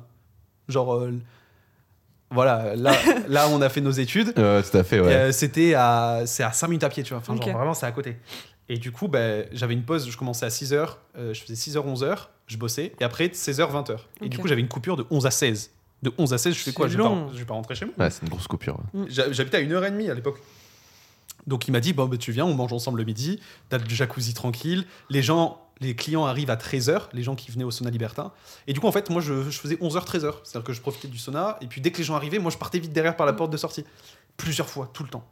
Et euh, j'étais jamais venu avec ma copine à l'époque. Et, euh, et puis à un moment, en fait, 13h, je l'entends pas sonner, je reste, les clients arrivent. Et du coup, c'est là où tu te dis, ah ouais, donc là, je suis vraiment dans le sauna libertin. Là, je suis c'est trop dans tard là. Ouais, là Ouais. c'est trop tard. Là, je suis avec les libertins, tu Mm. vois. Je suis pas juste dans un sauna libertin, je peux faire le malin. il y un a- peuple, tu sais, Voilà. fait avec les libertins. Ils arrivent. Les libertins sont là. Et du coup, ils arrivent et tout. Et en fait, euh, ça s'est fait de façon assez fluide. En fait, il, il faisait exprès, tu vois, de pas me dire, ouais, faut que tu partes. Parce que Mm. lui, il voulait voir le choc de- du petit jeune qui allait, dra- euh, qui allait voir la MILF euh, à côté et tout. Et euh, non, c'était hyper fluide. Les gens hyper respectueux. Et j'ai commencé à se fréquenter ce milieu quand, en fait, j'ai commencé à parler avec les gens et pas juste euh, partir, tu vois. Et après, euh, on m'a proposé pas mal de trucs, j'ai toujours dit non. J'y suis venu avec, enfin, je suis venu avec ma copine euh, parce que je lui ai raconté à quoi ça ressemblait. Au début, elle voulait pas que j'y aille. Et je lui disais non, non, mais je mange juste avec ce mec-là. Et puis après, je lui dis non, mais je suis resté un peu plus et tout parce que Mika, bon, bah, trop tard, j'ai dit son prénom. On peut le biper, on peut le couper, t'inquiète. hein. t'inquiète, t'inquiète, t'inquiète. Et du coup, du coup, je suis resté, tout ça, et du coup, elle s'inquiétait beaucoup au début. Je lui dis, mais au pire, viens, tu vois. Et Mika, qui connaît ma copine depuis un moment, dit, non, mais euh, vas-y, je vous fais rentrer, et puis vous voyez, tu vois. En vrai, c'est quand même, quand même le mieux pour euh, désenclencher une situation qui pourrait être gênante parce que souvent c'est l'inconnu qui fait peur. Et là, le fait que tu l'aies C'est l'inconnu qui emmené. venu à moi aussi. Oui, aussi. Enfin, oui, oui, oui, oui. mais oui, mais que ton côté, du coup, pas Ouais. du sien. Et euh, je- du coup, je, peux comprendre que ça lui fasse peur, mais le fait que toi tu dises, bah, en fait, pour pas que t'aies peur, viens avec moi et je te montrerai ce que c'est. C'est très cool, je trouve. Et du coup, on est venu, enfin, on est, on est venu un jour où Mika nous a dit de passer, et on s'est rendu compte qu'en fait, euh, il y avait des trucs qu'on n'avait pas à la maison. voilà, je vais pas tourner autour du pot, mais tu vois, il y a des, des espèces de canapés que, genre, tu verras jamais avec la forme un peu, voilà. Oui, je vois. Euh, t'as des chaises où, t'as- où tu peux poser tes jambes euh, en l'air et tout, et ton copain Ouais. euh, peut vraiment. euh, voilà. Euh, t'as des trucs, tu vois, les fameux glorioles, les trucs comme ça. En fait, tous les fantasmes que tu que avais l'habitude de voir dans les pseudo-pornos, euh, voilà, eh ben, ils étaient là, tu vois. À sa disposition, quoi. Ouais, tu te dis, en fait, ça existe vraiment, tu vois, ce genre de truc. Et euh, en fait, ça nous a jamais plu de de- d'avoir des, des activités avec d'autres personnes, d'être Mhm. vraiment libertin. Mais ce qui nous faisait kiffer, c'est d'y aller et de coucher dans des endroits un peu insolites avec des trucs qu'on n'avait pas, tu vois. à la Ah, maison. bien sûr. Et donc c'était ça qui nous plaisait. Tu vois, genre, euh, c'est tout bête, mais il y, a une- il y, a, il y a une salle où en fait c'est juste un espèce de canapé géant, euh, plat, et t'as un autre étage avec un. Enfin, genre, t'as un étage sur ce canapé où c'est encore plat, tu vois. Oui. Et toute la salle est remplie de miroirs. Et Ah, moi, je savais pas, mais ma copine, elle, elle kiffe mon corps, comment il est. Et du coup, elle me dit Moi, j'adore quand tu me prends, de te voir en haut, en bas, à droite, Oh oui, je comprends. Ouais, Et, euh, ouais. de voir tes fesses d'en haut, euh, en bas, à droite, à gauche, de Mm. voir que tu me prends, tu vois. Elle kiffait ça, et du coup, elle me disait Ouais, j'ai envie d'y retourner à chaque fois. Et du coup, on allait tout le temps dans cette salle-là. Et dès que les gens s'approchaient, on disait Eh, Putain, dégage. Nous, on- enfin, on disait pas dégage, tu vois. Oui. On disait- mais on faisait comprendre Non, non, nous, on n'est pas, on n'est pas là pour partager, on est Mm. juste là pour. euh, juste là, là. Et puis, Donc euh, juste tous les deux, même Ouais. pas au... à la vue des gens non plus. Ouais, ouais, on, ferme, on ferme la porte. Mais par contre, on allait au jacuzzi à poil quand il y avait d'autres gens à côté, tu vois. Et puis les gens, euh, bah, ils, faisaient leur activité, mais euh, on, aimait, on aimait bien être à deux dans le jacuzzi. Donc Ah. ça, vous, ça vous dérangeait pas de voir, mais vous vouliez pas être vu. euh, C'était vraiment. Non, le rapport, on voulait être tranquille. Ouais. Et euh, qu'en fait, quand il y avait les gens qui passaient à poil, moi je m'en foutais. Ma copine, je pense qu'au début, elle appréhendait beaucoup. Je pense qu'au début, elle fermait les yeux, tu vois, Mm. elle se cachait, elle tournait la tête, elle fuyait un peu. Et après, quand elle a vu que tout le monde parlait, était gentil, et euh, je maintiens très poli, parce que tout le monde pense là-bas, euh, ouais, t'es dans le sauna, viens là, que je te baise. Oui. Tu vois, mais en fait, pas du tout. Les gens, ils sont là, ouais, salut et tout, ça va, t'es en post-déj et tout, ok, tu fais quoi, tu repars quand, Euh, tes vacances, ça s'est bien passé et tout, euh, tu vois. Genre, en fait, c'est un truc de fou. Les gens sont encore C'est plus un polis. after work, quoi. Ouais, les gens, mais, C'est les gens mais sont- tout nu. mais les gens sont hyper polis Mm. et hyper respectueux. Et ça, c'est vraiment le mot que j'insiste, c'est le respect avant tout. Ouais. Incroyable. Incroyable. En tout cas, tu le vends très très bien. C'est ce que j'étais en train de me dire. Non, mais c'est très bien vendu. ouais, Mais tu me l'avais déjà vendu il y a un moment et ça, fait- Moi, ça je fait un moment que ça me trotte tout. en tête d'essayer de tester. Ça quoi. fait plusieurs fois que tu m'en parles en me disant j'ai un pote qui me dit toujours de. Du coup, c'est Mais toi. c'est lui. C'est lui. Et, euh, et moi, oui, j'avais pas du tout. euh, Enfin, en fait, je connais personne qui, qui avait déjà expérimenté le sauna. Mhm. Et, euh, et du coup, c'est hyper intéressant raconter comme ça. Et c'est vrai que ça fait. Euh, ça enlève les idées reçues qu'on peut avoir où vraiment c'est le lieu un peu glauque où euh, t'as l'impression qu'on va te sauter dessus et tout donc c'est vraiment agréable d'entendre ça Il y a d'autres saunas peut-être qui sont plus comme ça. ouais, mais- ouais, ouais, Ouais, bien sûr. Et je pense que ça, ça touche aussi à la clientèle, tu vois. Oui. Genre, là, c'était vraiment des habitués que je croisais. C'était des Mm. gens que je voyais euh, quand j'y allais euh, deux fois par semaine. Eux, je savais qu'ils étaient là, tu vois. Moi, j'y allais peut-être pas, mais eux, ils étaient là. Mhm. Et, euh, et aussi, ça change parce que du coup, moi, le seul employé qui était, euh, qui était là à l'époque, c'était mon pote. Du coup, déjà, euh, si j'ai personne avec qui parler, au lieu de me croiser les jambes et de me dire Hein, qu'est-ce que je fous là et vas-y, il fait froid, il fait chaud. Ouais, il y a ton pote quoi. Voilà, il y a mon pote et dans tous les cas, on parle de trucs euh, liés aux jeux vidéo ou Mm. n'importe quoi. Et euh, je pense que ça change selon les saunas. Euh, je n'ai pas, fait- ai, je crois que j'en, non, non, j'en ai pas fait d'autres. J'ai pas fait, j'ai fait euh, une soirée cul où ça parlait de cul et tout, mais c'était pas, c'était pas, c'était pas un sauna. Mm. Euh, mais, euh, mais voilà. C'était, euh, c'est, c'est très cool comme expérience. Je suis très fier. J'en ai même parlé à mon père et mon père il me posait des questions. Il me dit, oh, en livraison, tu vois, on bossait à, à Darty à l'époque. Il me disait, ouais, mais attends, mais euh, hier soir t'étais où? Bah j'étais là et tout. Il me dit, attends, mais il y a des films de cul et tout. Et, tu vois, on portait le frigo américain comme ça dans les escaliers. Mais du coup, euh, t'es à poil et tout. tu vois, tu vois, t'as les voisins qui passent et tout. Euh, il, parle de quoi euh, Et oui, papa, oui, j'étais à poil. super Et après, quand j'y pense, c'était très drôle de parler avec lui. Mais euh, tout le monde a, tout le monde a, une- a un a priori assez, euh, je sais pas comment dire, brutal de la chose en disant ouais. ils sont là, euh, hop, t'arrives, euh, hop, t'es sur, t'es sur le comptoir, on te prend le vrai, Ouais. quoi que ce soit. Mm. Alors bien sûr que ça se peut, bien sûr, les gens ils sont là pour baiser, bien sûr que si le mec il te dit euh, vas-y je te prends là et puis euh, toi t'es, t'es consentant, oui tu peux coucher avec un mec ou une meuf euh, là de suite. Ouais. Euh, petite anecdote en plus, euh, il y avait une femme qui me voyait à chaque fois, une, une, une femme qui est très attirée par les jeunes qui vient avec son mari et à chaque fois moi c'est le petit jeune, euh, tu elle, faisait, elle avait un, un- un bec, euh, elle faisait que parler, elle aimait trop me clasher, pourtant elle me connaissait pas. Et quand je rentrais dans son jeu, elle parlait moi. Tu vois.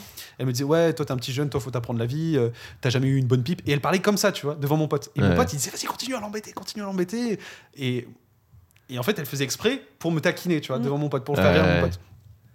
Et euh, je lui disais, mais toi tu parles, mais toi t'as les rides, euh, enfin, ça- on voit même pas ta chatte. Et, tu vois, genre on parlait comme ça, tu vois. Et en fait, euh, elle m'est rentrée tellement dans l'art que du coup, je lui ai rentré dans l'art aussi, Mm. mais en, en, en full second degré, Ouais, tu vois. genre, Ouais. on- je le pensais euh, nullement, mais. Et du coup, on a commencé à parler et c'est devenu un peu genre un running gag quand on se croisait, à être méchants l'un pour l'autre. Et à un moment, bref, euh, elle voulait me. Enfin, mon pote lui avait dit Vas-y, chauffe le mec euh, qui est là, le petit jeune et tout. Montre-lui ce que c'est un vrai saint libertin. Et elle prend un tabouret, tu vois, moi j'étais au comptoir comme ça avec mon pote, euh, il est de l'autre côté, il plie les serviettes, euh, il prépare les verres, euh, t'as un truc à café et tout. Et euh, la meuf, elle était au coin et je savais qu'elle était là, tu vois. Mais on s'était pas parlé de la première séance, tu vois, genre, je- enfin, la séance, je veux dire, euh, depuis mon entrée. Mm.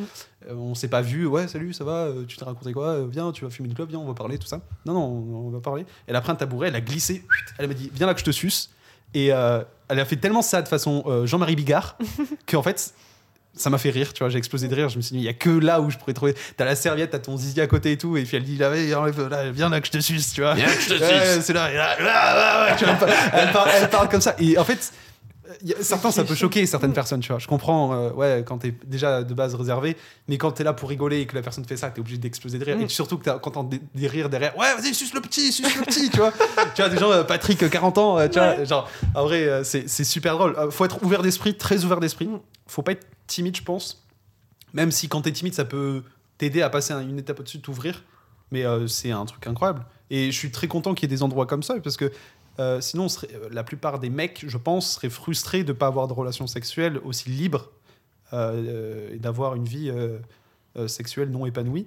Et je pense que ça permet aussi de libérer une frustration, de manière générale, dans la société. D'avoir des endroits comme ça où tu peux te défouler, Ouais. on va dire, sexuellement, et que ça soit autorisé et respectueux. Voilà. Ouais.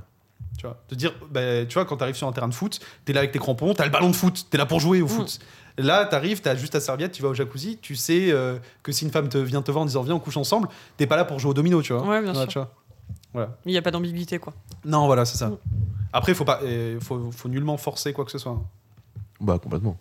Ouais. Mais comme tu dis, le maître mot là-bas, c'est le respect. Donc, euh, normalement, c'est un, un lieu où tu peux te sentir en sécurité, c'est-à-dire que c'est un problème et que tu Ah vas oui. voir les gens qui Ouais, taffent. le mec euh, il se fait virer. euh, Ok, T'as un mec, t'es une, femme, euh, euh, t'as un mec, euh, je sais pas, t'es dans le jacuzzi, puis il met la main sur toi, il force, tu vois, genre, alors que t'as dit non. il force. euh, Tu dis non, ça te plaît pas. Euh, dans tous les cas, t'as les autres euh, habitués, les gens qui viennent, ils vont dire, hé frérot, tu te calmes, hein. Mhm. Et ils vont appeler euh, le mec de l'accueil, euh, enfin, du coup, euh, Mika en question, ils vont dire, euh, bah, toi, tu prends tes affaires, tu dégages, sinon on appelle la police. Ok, Non, c'est. euh, c'est bien, c'est safe du coup. Ah ouais, ouais, ouais. Y a. En fait, il y, a y une espèce de code, ça je l'ai appris plus tard, dans plein de trucs dans, dans le sauna. Angela? Comment? Angela? Non. Ok. Non, ça c'est dans les bars. euh, Ouais, mais je- ça pouvait être le même. Ouais. Non, mais presque. Il y a, il y a un code un peu discret, c'est-à-dire qu'en fait, euh, déjà, t'as nullement euh, d'avoir une montre tactile qui peut envoyer des messages ou quoi que ce soit. Déjà, ça- t'as pas le droit d'être connecté, quoi que ce soit, t'as pas le droit au téléphone et tout. Tu, c'est dans les C'est bien. vestiaires.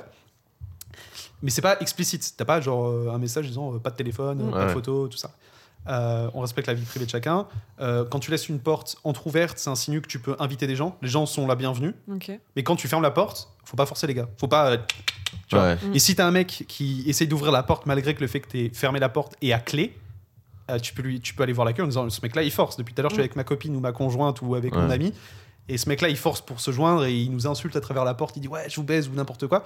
Euh, le mec, tu dis ça à l'accueil, il réfléchit zéro, même si c'est un habitué ou quoi. C'est allez, tu dégages et la prochaine fois, on appelle les flics. Et il se fait radier de la liste. euh, voilà. C'est cool. Bah, c'est hyper safe, ça, ça, ça donne envie. Ouais, coup. ouais, un peu, ouais. Je. Ouais. Je sais pas. Je trouve- En fait, je trouve ça hyper intéressant et je suis curieuse de ouf en même temps. Je sais pas.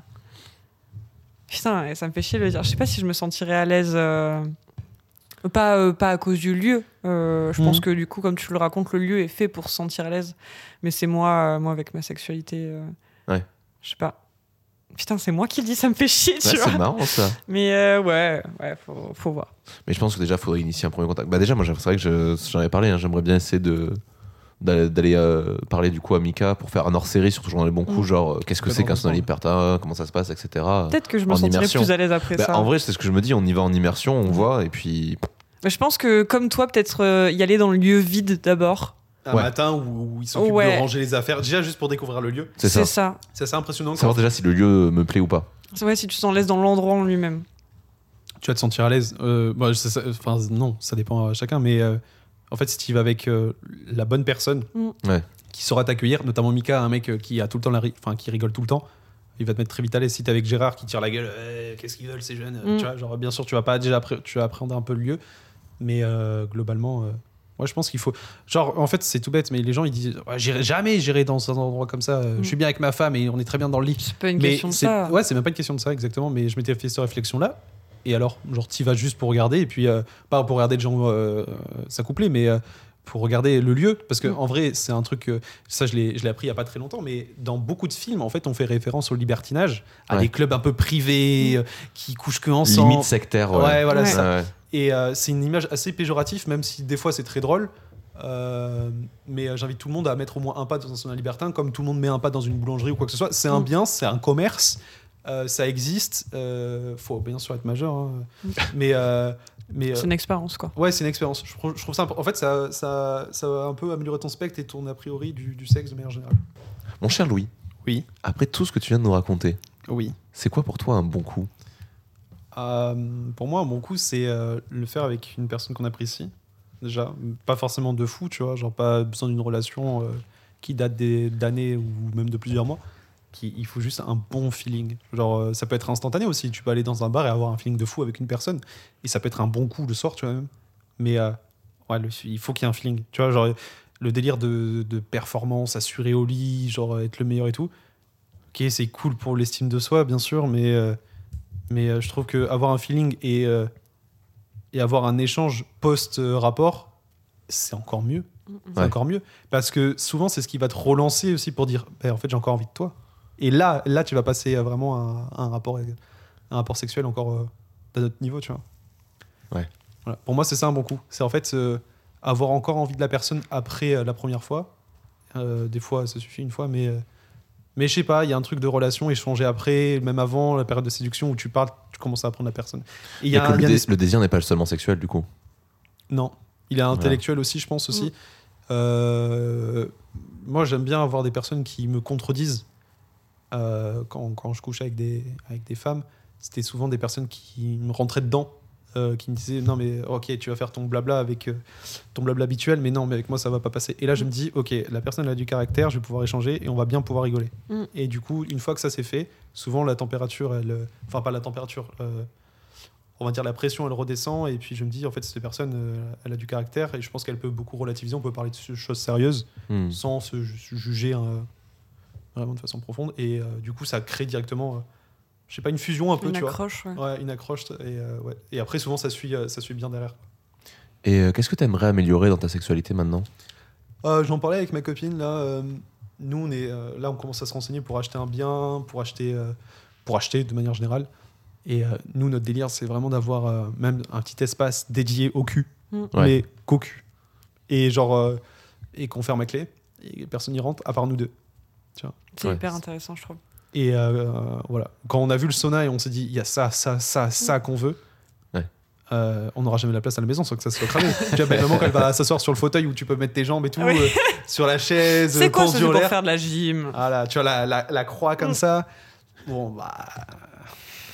A- C'est quoi ce trou dans le mur tu vois, Tu vois? Pourquoi t'as mis des mousquetons euh, Ouais, voilà. Il y a, il y a une, euh, un truc sur Netflix, je crois que c'était les, les, architectes du désir. Ouais, tu l'avais déjà recommandé. Ouais, que j'avais déjà recommandé, où euh, c'est une euh, Marelle la bonne fée, quoi. Elle doit avoir une soixantaine d'années, euh, toute petite, genre on dirait pas du tout qu'elle fait ce qu'elle fait, tu vois. Et en fait, ils vont chez des couples, bon, c'est très à l'américaine, Ouais, c'est ouais. oh, it's amazing, etc. Mais euh, cliché.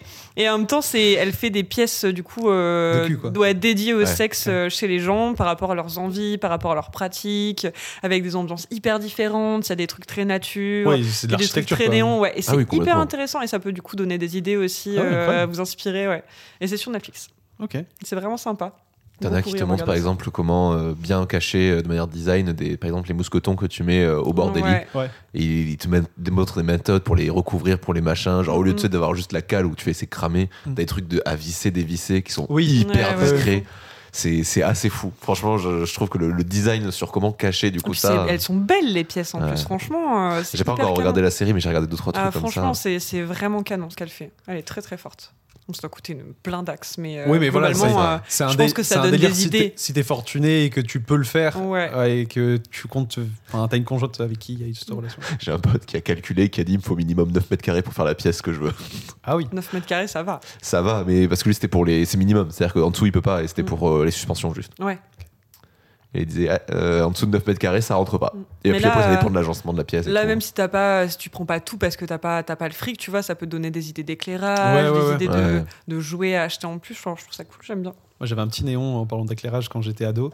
euh, que ma mère avait acheté à Jiffy, un truc, tu vois, un truc sur un néon sur un bah. pied. Et euh, je me rappelle mes, premiers, mes premières photos que j'ai envoyées aux filles, c'était avec le néon, euh, euh, lumière tamisée sur mon corps, tu Bien vois. sûr. Et ça plaisait tout le temps. Évidemment, le néon Tout c'est le l'arme efficace. J'en hein. ai un rouge, un vert, un jaune, un, un rouge, un vert, un rose et un bleu. Oui. J'en ai eu un violet et un rouge, et à chaque fois, c'était le violet qui, je sais pas pourquoi, qui plaisait. Et d'ailleurs, Ouais. au sauna, tout est rouge. Enfin, il Ah, y a que de la lumière rouge. super, j'adore. Oh putain, c'est vrai que j'ai pas du tout raconté que euh, j'ai fait une soirée techno dans le cinéma porno de Bordeaux. Oui, c'est Il y a vrai. un ciné porno Il C'est le dernier ouais, il un des derniers ciné porno ouverts et Il qui est libertin aussi. Saint-Valentin euh, l'année dernière. Ouais, on avait euh, hésité à y aller et on mm. n'était pas dispo finalement. Ils faisaient des rencontres en fait euh, libertines, genre juste en mode Ah. pour découvrir le Ah, milieu libertin, ok. etc. C'était Mm. pas un truc euh, trop sexuel justement, ce qui Ouais. me plaisait bien pour commencer. Et là, c'est euh, un gros collectif techno que j'adore sur Bordeaux, pour ne pas les citer, Fruor, qui avait organisé, euh, qui avait organisé ça. Et en gros, il y avait deux salles. Alors la petite salle n'était pas euh, hyper folle, mais la grande salle du coup, c'était, il y avait, euh, en fait, c'est un cinéma porno, mais c'est aussi un théâtre. Et du coup, tu avais toutes les salles de théâtre sur lesquelles les gens dansaient et les DJ qui étaient dans le dans l'endroit où normalement est le public.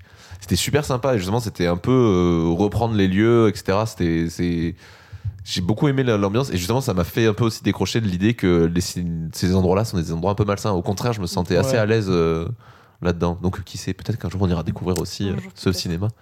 C'est juste que l'emplacement est un peu euh, est un peu fucked up. Mais tu vois, mais il y a- Cours de la Marne, non? Non, c'est à côté de la gare. Ah ouais. Mais Ouais, bon. Souvent, les, ma- les magasins de cul, de jouets, euh, tout ça, je trouve que leur design est moche. Mm, Ça, mm. en fait, euh, de Ça s'améliore, ça s'améliore. ça s'améliore, Ouais. mais j'ai l'impression que c'est vraiment. Enfin, ça donne pas envie de rentrer. L'éclairage blanc, euh, les ouais, murs noirs, ouais. enfin, genre, et c'est bon, genre, euh, ça va quoi. Ben, justement, là, nous, on citait beaucoup euh, un endroit qu'on aime bien, que j'aime bien, moi, parce que la meuf est. Enfin, les, les gens qui y travaillent sont de très bons conseils. Le petit sex shop. Le petit sex shop rue du ouais, qu'il faut que je retrouve, dans- faut que je retrouve le nom. Et je trouvais toujours Rue moche du rue du Loup. En fait, c'est- la rue des friperies, des magasins de BD Oui, et des trucs ça. de cul. Voilà, c'est. ouais, ouais, ouais. Les trucs d'occasion, là, euh, BD. euh, Ouais, c'est ça, de la et revente, tout, etc. ouais, Ouais. Oui, c'est. Et, euh, et du coup, il y a là un petit truc. Et la meuf était trop gentille. J'ai déjà raconté l'anecdote, mais je vais la raconter. On a fait euh, une carte cadeau pour une amie parce qu'on savait pas exactement quoi lui acheter. On était en mode, bon, on sait qu'on veut un womanizer, mais on sait pas lequel elle veut. Et la meuf, du coup, nous a fait Ah, j'ai pas de carte cadeau. Alors, ce que je peux vous faire, c'est vous faire un ticket. Je peux vous faire une petite carte, mais j'en ai pas là. Du coup, ce que je fais, c'est que je vous la prépare et je vous la amène demain chez vous. Est-ce que ça vous va? Chez vous. J'étais en mode bah oui si vous voulez vous habitez où? Et en fait la meuf habite, habitait à l'époque à côté de chez moi elle me dit ah bah c'est bon mais mon mari vous la déposera demain matin dans votre boîte aux lettres et tout donc trop Incroyable. trop gentil des gens adorables mais la devanture était moche et là ils l'ont refaite et elle est très jolie Voilà. Ouais, ils mais ont je tout repeint en rouge et tout Les sex shops, euh, c'est quand même mieux quand tu vois euh, Passage du Désir. Il y a Espace Plaisir aussi à côté de Sainte-Catherine. C'est quand même euh, un peu plus. c'est plus joli ouais, Ouais, c'est plus joli, ça fait plus envie. Puis euh, il y a des jolies vitrines, tu vois. Les, les vendeurs de Passage du Désir sont quand même adorables. oui ils ont été très gentils avec euh, nous Clairement, euh, ouais, c'est- c'est c'est un peu plus. J'ai pas le mot. Mais. euh, Bah, après il y a aussi un truc on va pas se mentir c'est que la sexualité aujourd'hui est devenue un objet marketing oui. et le passage du désir ça répond complètement à ça ils ont fait un truc assez sobre genre on te vend du, on te vend du luxe Mm. Tu rentres les Du objets sont exposés machin ouais, mais au niveau des prix, euh, par Non, non, rapport à c'est pas quelques années, cher. c'est quand même ok. non non c'est pas c'est pas trop Mm, cher non plus bien sûr, quand tu, quand tu vois ce que c'est concrètement, euh, en- enfin, en termes de composants, euh, Mm. moi je, enfin, je sais pas, je trouve pas ça très cher non plus, mais euh, pas trop, pas trop abusif. ouais. Mais t'as une belle présentation. Il y a aussi un truc, on qu'on va pas se mentir, c'est que Passage du désir, ça reste une sexualité assez, euh, Classique. assez classique. Mm. Ouais. C'est du lubrifiant, c'est quelques sextoys, etc. Tu rentres, quand tu rentres dans les autres sex shops, t'as à côté des, des trucs, t'as le Ouais. cuir, les gros pénis énormes qui, sont, Ouais. qui font 3 mètres là. Tu fais putain, mais. euh, Ou les, les trucs un peu, un peu difformes, etc. tu rentres plus dans du, vraiment du fantasme, alors que Passage du désir, c'est juste de la sexualité. Ouais, ouais. Donc c'est aussi plus, plus Donc, accessible. Ça apporte ça au grand public pour Ouais, moi. c'est ça, tout à Mais fait. Pas, c'est bien pas quand même. qui est mieux que l'autre, hein. C'est un, début. Mm, Oui, bien évidemment. Après, euh, ouais, c'est un début et je pense pas qu'on ait besoin de plus non plus, tu vois, genre. Mm.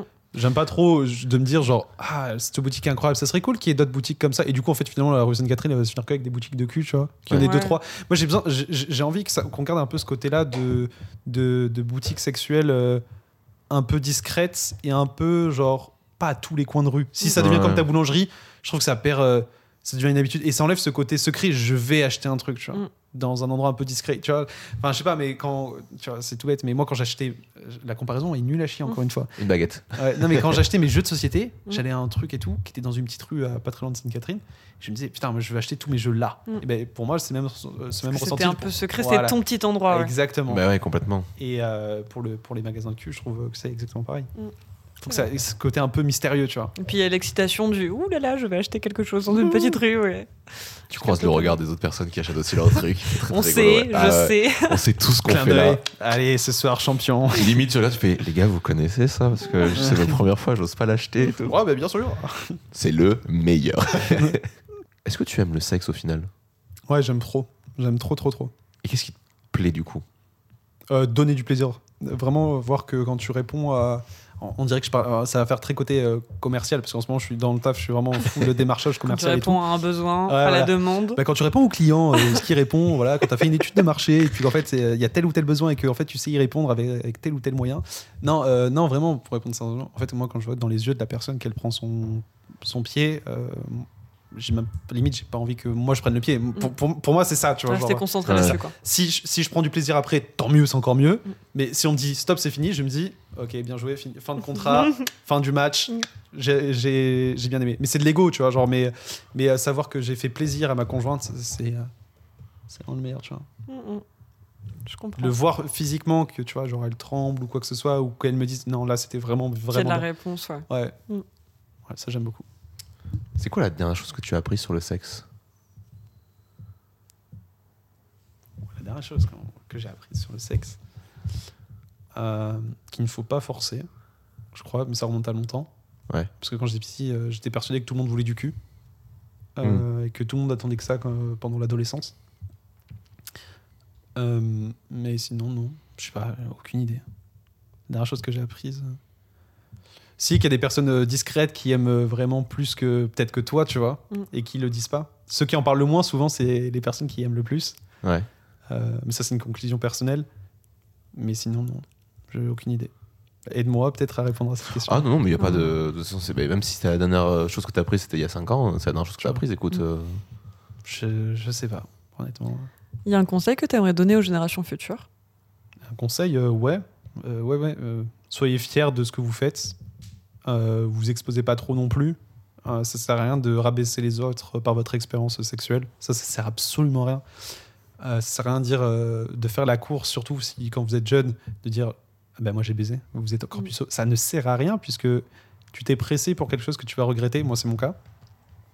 Et, euh, et puis profitez, amusez-vous bien, découvrez votre corps. Euh, J'ai pris beaucoup de temps à découvrir le mien, mais découvrez euh, Prenez le temps de le corps. découvrir, ouais. Ouais. et partagez du plaisir avec les personnes avec qui vous souhaitez prendre du plaisir. ouais. Honte de rien, c'est tout. Il y, a, il y a une question que tu aimerais nous poser à nous. Euh, je sais pas, moi, Robin, je, je veux le garder avec cette image innocente, donc euh, Oh non, non, Tu me regardes avec cette image innocente alors que tu essaies de me pervertir depuis le jour 1. non, non. Euh, non, sans plus. euh, Est-ce que vous avez aimé ce podcast? Oui, Franchement, ouais. Ça faisait longtemps qu'on n'avait pas eu des sujets plus légers abordés dans le podcast, donc c'est aussi intéressant. Même si on a eu des sujets plus compliqués, euh, Vous avez eu quoi comme sujet? t'amènes une bonne, une bonne. Ouais, tu sais, on interviewe beaucoup de gens qui nous parlent euh, d'agression, de viol, Ouais. de, reconstruction, de relations toxiques. euh. Mm. Donc euh, que t'arrives avec euh, ta bonne humeur, euh, j'étais très content de t'avoir Mm. dans le podcast. c'était Ah très ouais? cool. hein. Ouais. Ok. Bah voilà, plaisir partagé. Ah bah c'est super. Voilà. Et euh, est-ce que tu as une petite recommandation sexuelle à nous faire? Enfin, en Bah. rapport avec la sexualité plutôt. Ouais, euh, si vous pouvez, si vous avez. euh, alors, j'aime pas dire employer le mot courage parce que ça insinue que vous n'êtes pas courageux et que vous avez peur de tout. Mais euh, si vous savez pas trop quoi faire et que vous êtes vraiment attiré par les parties de jambes en l'air, ouais, mettre un pied dans le sauna, Mm. mais pas forcément participer euh, dans les relations euh, libertines. Mais juste mettre un pied, dans tous les cas, vous pouvez rentrer et rien faire et repartir, tu vois. Enfin, genre, juste aller à la douche, sortir, regarder, faire un tour du truc, demander la visite, et, puis voilà, c'est tout. Mais au moins, genre, s'il vous plaît, arrêtez de sexualiser et dire, dès, dès que je parle de sauna, on me dit, ah là là, c'est- tu vas encore dans cet endroit dégueulasse. Mm. Mais en fait, si tu savais que c'est tellement plus propre que 90% euh, des boîtes de nuit, Mm. tu vois. Ouais. Ou même des bars. hein. Ouais, ou des bars, tu vois. Tu, vas, tu rentres dans un bar, il y a de la pisse partout. Là-bas, hum, t'as pas de pisse parce que personne pisse par terre. Ah bah. Tout le monde est éduqué et respectueux. Tu couches avec la personne. Euh, la personne qui, est en- euh, qui était dans, dans- dans une chambre en question, elle nettoie après, tu vois. Et encore, t'as du personnel qui nettoie tout le temps. Mm. Donc, euh, à moins que tu, que tu éjacules euh, 5000 litres par jour, euh, là, on pourra négocier. Mais euh, non, non, faites un pas dans, dans les saunas et puis euh, euh, essayez de découvrir ce côté un peu mystérieux du ce mythe du sauna, quoi. Quel, quel conseil du coup tu donnerais vraiment à quelqu'un qui veut se lancer? Est-ce que tu conseillerais de se renseigner quelque part? Est-ce que tu conseilles des saunas en particulier euh? Moi, je conseille vraiment le Métropole à Bordeaux. Euh, je crois que c'est dans la, enfin dans vers, vers les quais de Bordeaux. Euh, le nom de la rue, je l'ai pas, mais euh, a- ça je le trouverai. il y a un très bon kebab à côté en plus. Petite fin après. Chez Fatih, ça s'appelle. Le kebab s'appelle Chez Fatih. La dame, elle est adorable. Elle nous dit ouais, les gens, ils sont bizarres qui vont là-bas. À chaque fois, tu vois. elle, te prépare ton, elle te prépare ton kebab et tout. Ouais. Et du coup, t'es avec ton pote qui tient le sauna et qui te dit euh, t'as vu combien d'hommes euh, à poil aujourd'hui Tu vois, la, la Mm. femme, elle a 56 ans et tout. Et du coup, c'est un running. Bon, bref, adorable. Euh, chez Fatih, si tu m'entends. Je sais qu'elle écoutera jamais ce podcast, mais euh, voilà. Euh, mais globalement, ouais, ouais, le sauna, je trouve que c'est un bon lieu. Et euh, pour finir un peu, de pod- euh, un peu ce podcast, euh, est-ce que tu as pensé à une musique qui t'évoquait la sexualité ou la sensualité? Ouais, j'ai beaucoup réfléchi au début euh, quand j'ai lu cette question pour me préparer au, à- au podcast. Je me suis dit, euh, ouais, bah, juste une musique que je mets pendant pour coucher ensemble et tout avec ma copine. Ouais. Je me suis dit, quelle musique j'écoute J'en écoute ça. J'ai une playlist euh, limite dédiée à ça et je la laisse tourner. Puis, puis tu vois, tu, tu, tu fais pas une fixette sur une musique. Mm. Et en fait, il y a une musique que je trouve extrêmement belle et que tout le monde a écouté. Euh, c'est l'opening de Narcos. Ouais. Euh, Avec la Soy el guitare. fuego que Ouais. la piel, nanana, et qui fait référence à la, à la beauté du corps et tout, et, euh, et à l'amour, et que je mettais inconsciemment dans ma playlist quand, quand je couchais avec ma copine. Et euh, je trouve que c'est une musique que je, quand, quand je couchais avec ma copine, euh, que je chantais en même temps, Mm. mais doucement dans son oreille. C'est peut-être bizarre pour certains. Ah mais- non, c'est très non, beau, je pas, moi, je Et, suis hyper euh, sensuel aussi. hein, Et donc, euh, euh, du coup, vu que j'avais des origines, enfin, vu, que- enfin, je parle ça au passé, mais je les ai encore les origines, elles sont pas dis- disparues. Bolivienne, Portu- bien, ouais, bien évidemment. Non, en portugaise. mais euh, du coup, euh, rouler les airs et tout, tu vois, ça, Ouais. ça plaisait beaucoup. Et euh, ouais, je, je mettrais cette musique, tu vois. Eh ben, écoute, on conclura C'est une avec bonne ça. musique, ouais. Moi, je voulais juste rajouter un petit truc. Alors, c'est vrai qu'on fait beaucoup moins de recommandations en ce moment avec Léane parce que on est en retard, voilà, on est grave à la bourre. Mais euh, là, en ce moment, je vous recommande parce que ça vient de sortir quand même il y a pas longtemps de suivre l'humoriste euh, euh, Florence Mendez, qui est du coup à l'origine des, des témoignages sur les violences sexuelles et, et les agressions dans le milieu de, de l'humour en France notamment, mais en francophonie en général. Voilà, il y a quelques noms qui commencent à sortir et je pense que c'est des sujets assez importants. euh, actuellement et qu'il est important de, voilà, de, de savoir qui sont les gens qui sont pas sains. C'est toujours mieux. Mm, mm. Voilà, les premiers noms qui sont sortis qui m'ont fait mal, mais qu'il faut accepter que ce sont des gens pas sains. Voilà, Florence euh, Mendes du coup. Merci. D'ailleurs, vous en pensez quoi Euh, ça, rebond, ça rebondit peut-être pas, mais tu vois, l'affaire Depardieu, Mhm. l'agression. Non, mais, non, mais euh, Ouais. vraiment, je suis curieux d'avoir votre point de vue. Vous trouvez ça normal, le, le lynchage médiatique qu'il a? On, Ok. parle, alors, on parle pas politique normalement dans le podcast. Bah, Tu Bah, pourras couper au C'est un peu pire. politique. C'est politique. hein. Je. Parce que euh, en soi, c'est pas un homme politique. Tu me, tu me dirais Gérald Oui. euh, Darmanin, tu vois, je te dirais ok, tu vois. Ouais, Genre, bien sûr. Euh, oui. Oui. Ok. Oui, parce que tout le monde savait, personne n'a rien fait. Et Comme que dans sur- beaucoup de Et puis milieux surtout, il y a quand même un cas très particulier dans le cas de Pardieu, c'est qu'il y a quand même bon, déjà 14 personnes qui portent plainte, Oui. mais parmi les 14 personnes, il y en a une qui s'est suicidée quand même. Oui, oui. En plus, euh, quelques jours avant, genre deux ou trois jours avant, le fait que ça pète euh, cette affaire-là. Ben, en fait, c'est que Avant la les- diffusion ça- du truc, Oui, avant la diffusion du coup des images de euh, enquête exclusive. Ouais, ouais, Euh, enquête- Non, complément d'enquête. Complément d'enquête. Voilà, de complément d'enquête. euh, en fait, il y avait déjà cette affaire de, des 14 personnes qui portaient plainte pour agression ouais. et viol sur, euh, sur leur personne. Et il y en a une qui a vu que du coup ça menait nulle part et elle a fini par se foutre en l'air. euh. Et faut-il différencier euh, l'artiste C'est moi qui vais faire le podcast maintenant. hein. L'artiste. euh, du Toujours coup, le running gag de fin d'épisode. C'est un, grand débat. C'est un grand, grand débat. Il faut, pour moi, il faut pas parce que euh, j'ai mis longtemps avant d'accepter qu'il faut pas et j'ai encore des difficultés à faire pour certaines personnes. Ouais. C'est Mais pour ça que. je pense que par contre dans le fond, il faut parce que tout ce que dit un artiste dans son œuvre reflète ce qu'il est. Ouais, mais du coup. Euh, plus ou moins de certains Ok, oui, mais du coup, tu peux faire vice versa. Tu peux réciter un texte, mais qui est, que c'est pas toi qui as écrit, et pourtant tu incarnes. Tu vois ce que je veux dire? Ouais, il y a une incarnation. Mais là, pour les artistes en général, euh, c'est eux qui font leur propre texte et leur propre chose. Mm. Donc ils racontent leur truc. Tu vois, par exemple, le cas, on va pas épiloguer, mais le cas l'homme pâle, c'est de dire, je tombe pas des nues quand j'apprends Ouais. qu'il est, voilà, qu'il a fait des choses comme ça. Tu regardes ses textes, il a toujours été euh, d'une violence envers la jambe féminine. Mm. C'est pas parce qu'il a écrit un beau texte que ça enlève pas toutes les, toutes, Ouais, les- toutes ouais, les ouais. choses qu'il écrit derrière. Bien sûr, Mm. bien sûr, bien sûr. Non, mais ok. Ok, Donc, ok. voilà.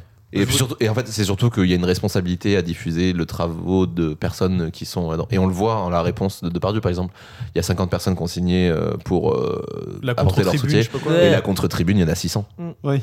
Et que de la nouvelle euh, génération. Je peux en placer une, Robin Vasseur J'ai ou pas J'ai fini. Euh, sur le lynchage médiatique aussi, euh, tout le monde va dire oui, mais regardez, euh, Depardieu, comme d'autres artistes qui ont été accusés, euh, il est lynché médiatiquement, il pourra plus travailler. Sauf que quand c'est les victimes qui se font lyncher Ouais, médiatiquement, elle travaille plus. et déjà ça pose Bah oui. moins de problèmes en fait. Oui, mais c'est normal, elle a essayé de se faire connaître, elle fait ça pour l'argent, euh, c'est ce qu'on entend en fait. Donc là, euh, moi ça me choque pas tant que ça. qu'il En fait, c'est chiant parce que en fait, c'est- c'est- ça me casse les roubignoles euh, purement dit. Parce qu'en fait, du coup, tu vois, tu as peut-être une personne sur mille qui fait peut-être ça pour la fame ou quoi que ce soit, euh, de le fait de lâcher des noms et Mm. dire ouais, il m'a agressé sexuellement. Et en fait, c'est faux. 0,2%. Mais à côté, ouais, voilà, mais à côté, t'as 99 euh, personnes, enfin, qui, qui le vivent au quotidien Mm. très mal, mm, mm. ou, euh, Enfin, voilà, quoi, tout simplement. À un moment, faut, faut- je pense qu'il faut assumer. euh, Alors on m'a dit un truc hier et je sais pas si c'est vrai donc j'irai vérifier cette info mais tu vois par exemple un truc qui m'énerve en France c'est la présomption d'innocence et apparemment au Canada c'est l'inverse de ce que j'ai appris quand une personne porte plainte on prend son avis en compte et on va d'abord aller chercher les accusations chez la,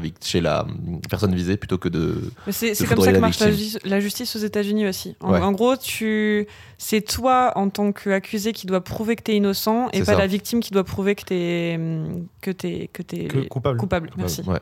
Ce que je trouve beaucoup plus logique hein, mais bon. Bah ouais, enfin, logique. Enfin, oui, oui, dans la, logi- dans la logique, oui. Bah, en fait si tu arrives à te défendre C'est bah, que t'es. du coup effectivement c'est la victime qui enfin c'est un faux témoignage mais tu, si tu dis euh, aux victimes bah, en fait vous devez prouver que vous avez été violent mais ça rend des motifs tellement Mhm. de se dire mais en fait tu vois par exemple pour un viol comment tu prouves un viol si tu vas pas le jour même? Oui, oui, oui, Mhm. c'est vrai. Donc c'est Ouais. c'est pour ça que et c'est pour ça que moi la présomption d'innocence ça me fait péter un câble maintenant j'en peux Ouais, plus mais surtout ça. pour les En fait, surtout pour des personnalités assez importantes, c'est vraiment, euh, pour moi, c'est. Ouais. Enfin, genre le délire. Super. donc Narcos.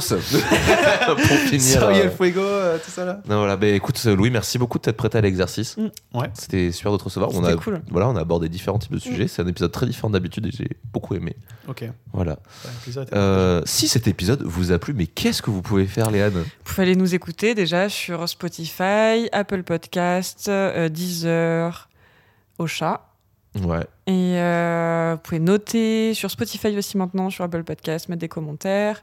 Euh, vous pouvez nous contacter euh, sur Instagram pour venir participer au podcast. Il y a un petit peu d'attente, mais globalement, on arrive On à s'organiser. c'est ouais, ça. On vous oublie pas, hein, ceux qui nous ont demandé de participer. C'est juste que voilà, par rapport à nos tafs respectifs, c'est un peu compliqué de s'organiser, mais on Ça avance. arrive. Et, et puis voilà, et puis donnez-nous notre avis sur les précédents sujets abordés, sur celui-ci. Qu'est-ce que vous en pensez Qu'est-ce que vous aurez répondu, etc. N'hésitez pas à écrire directement au compte, euh, toujours dans les bons coups, même si on reçoit beaucoup de messages sur nos Mm. comptes perso, ça fait très plaisir d'avoir vos retours, mais n'hésitez pas à l'envoyer directement là-dessus, comme ça Mm. on peut aussi en parler avec les abonnés. Et voilà, et ben merci beaucoup à tous. Et je Merci. vous dis euh, Merci. à bientôt pour un nouvel épisode 2. Toujours dans les bons coups.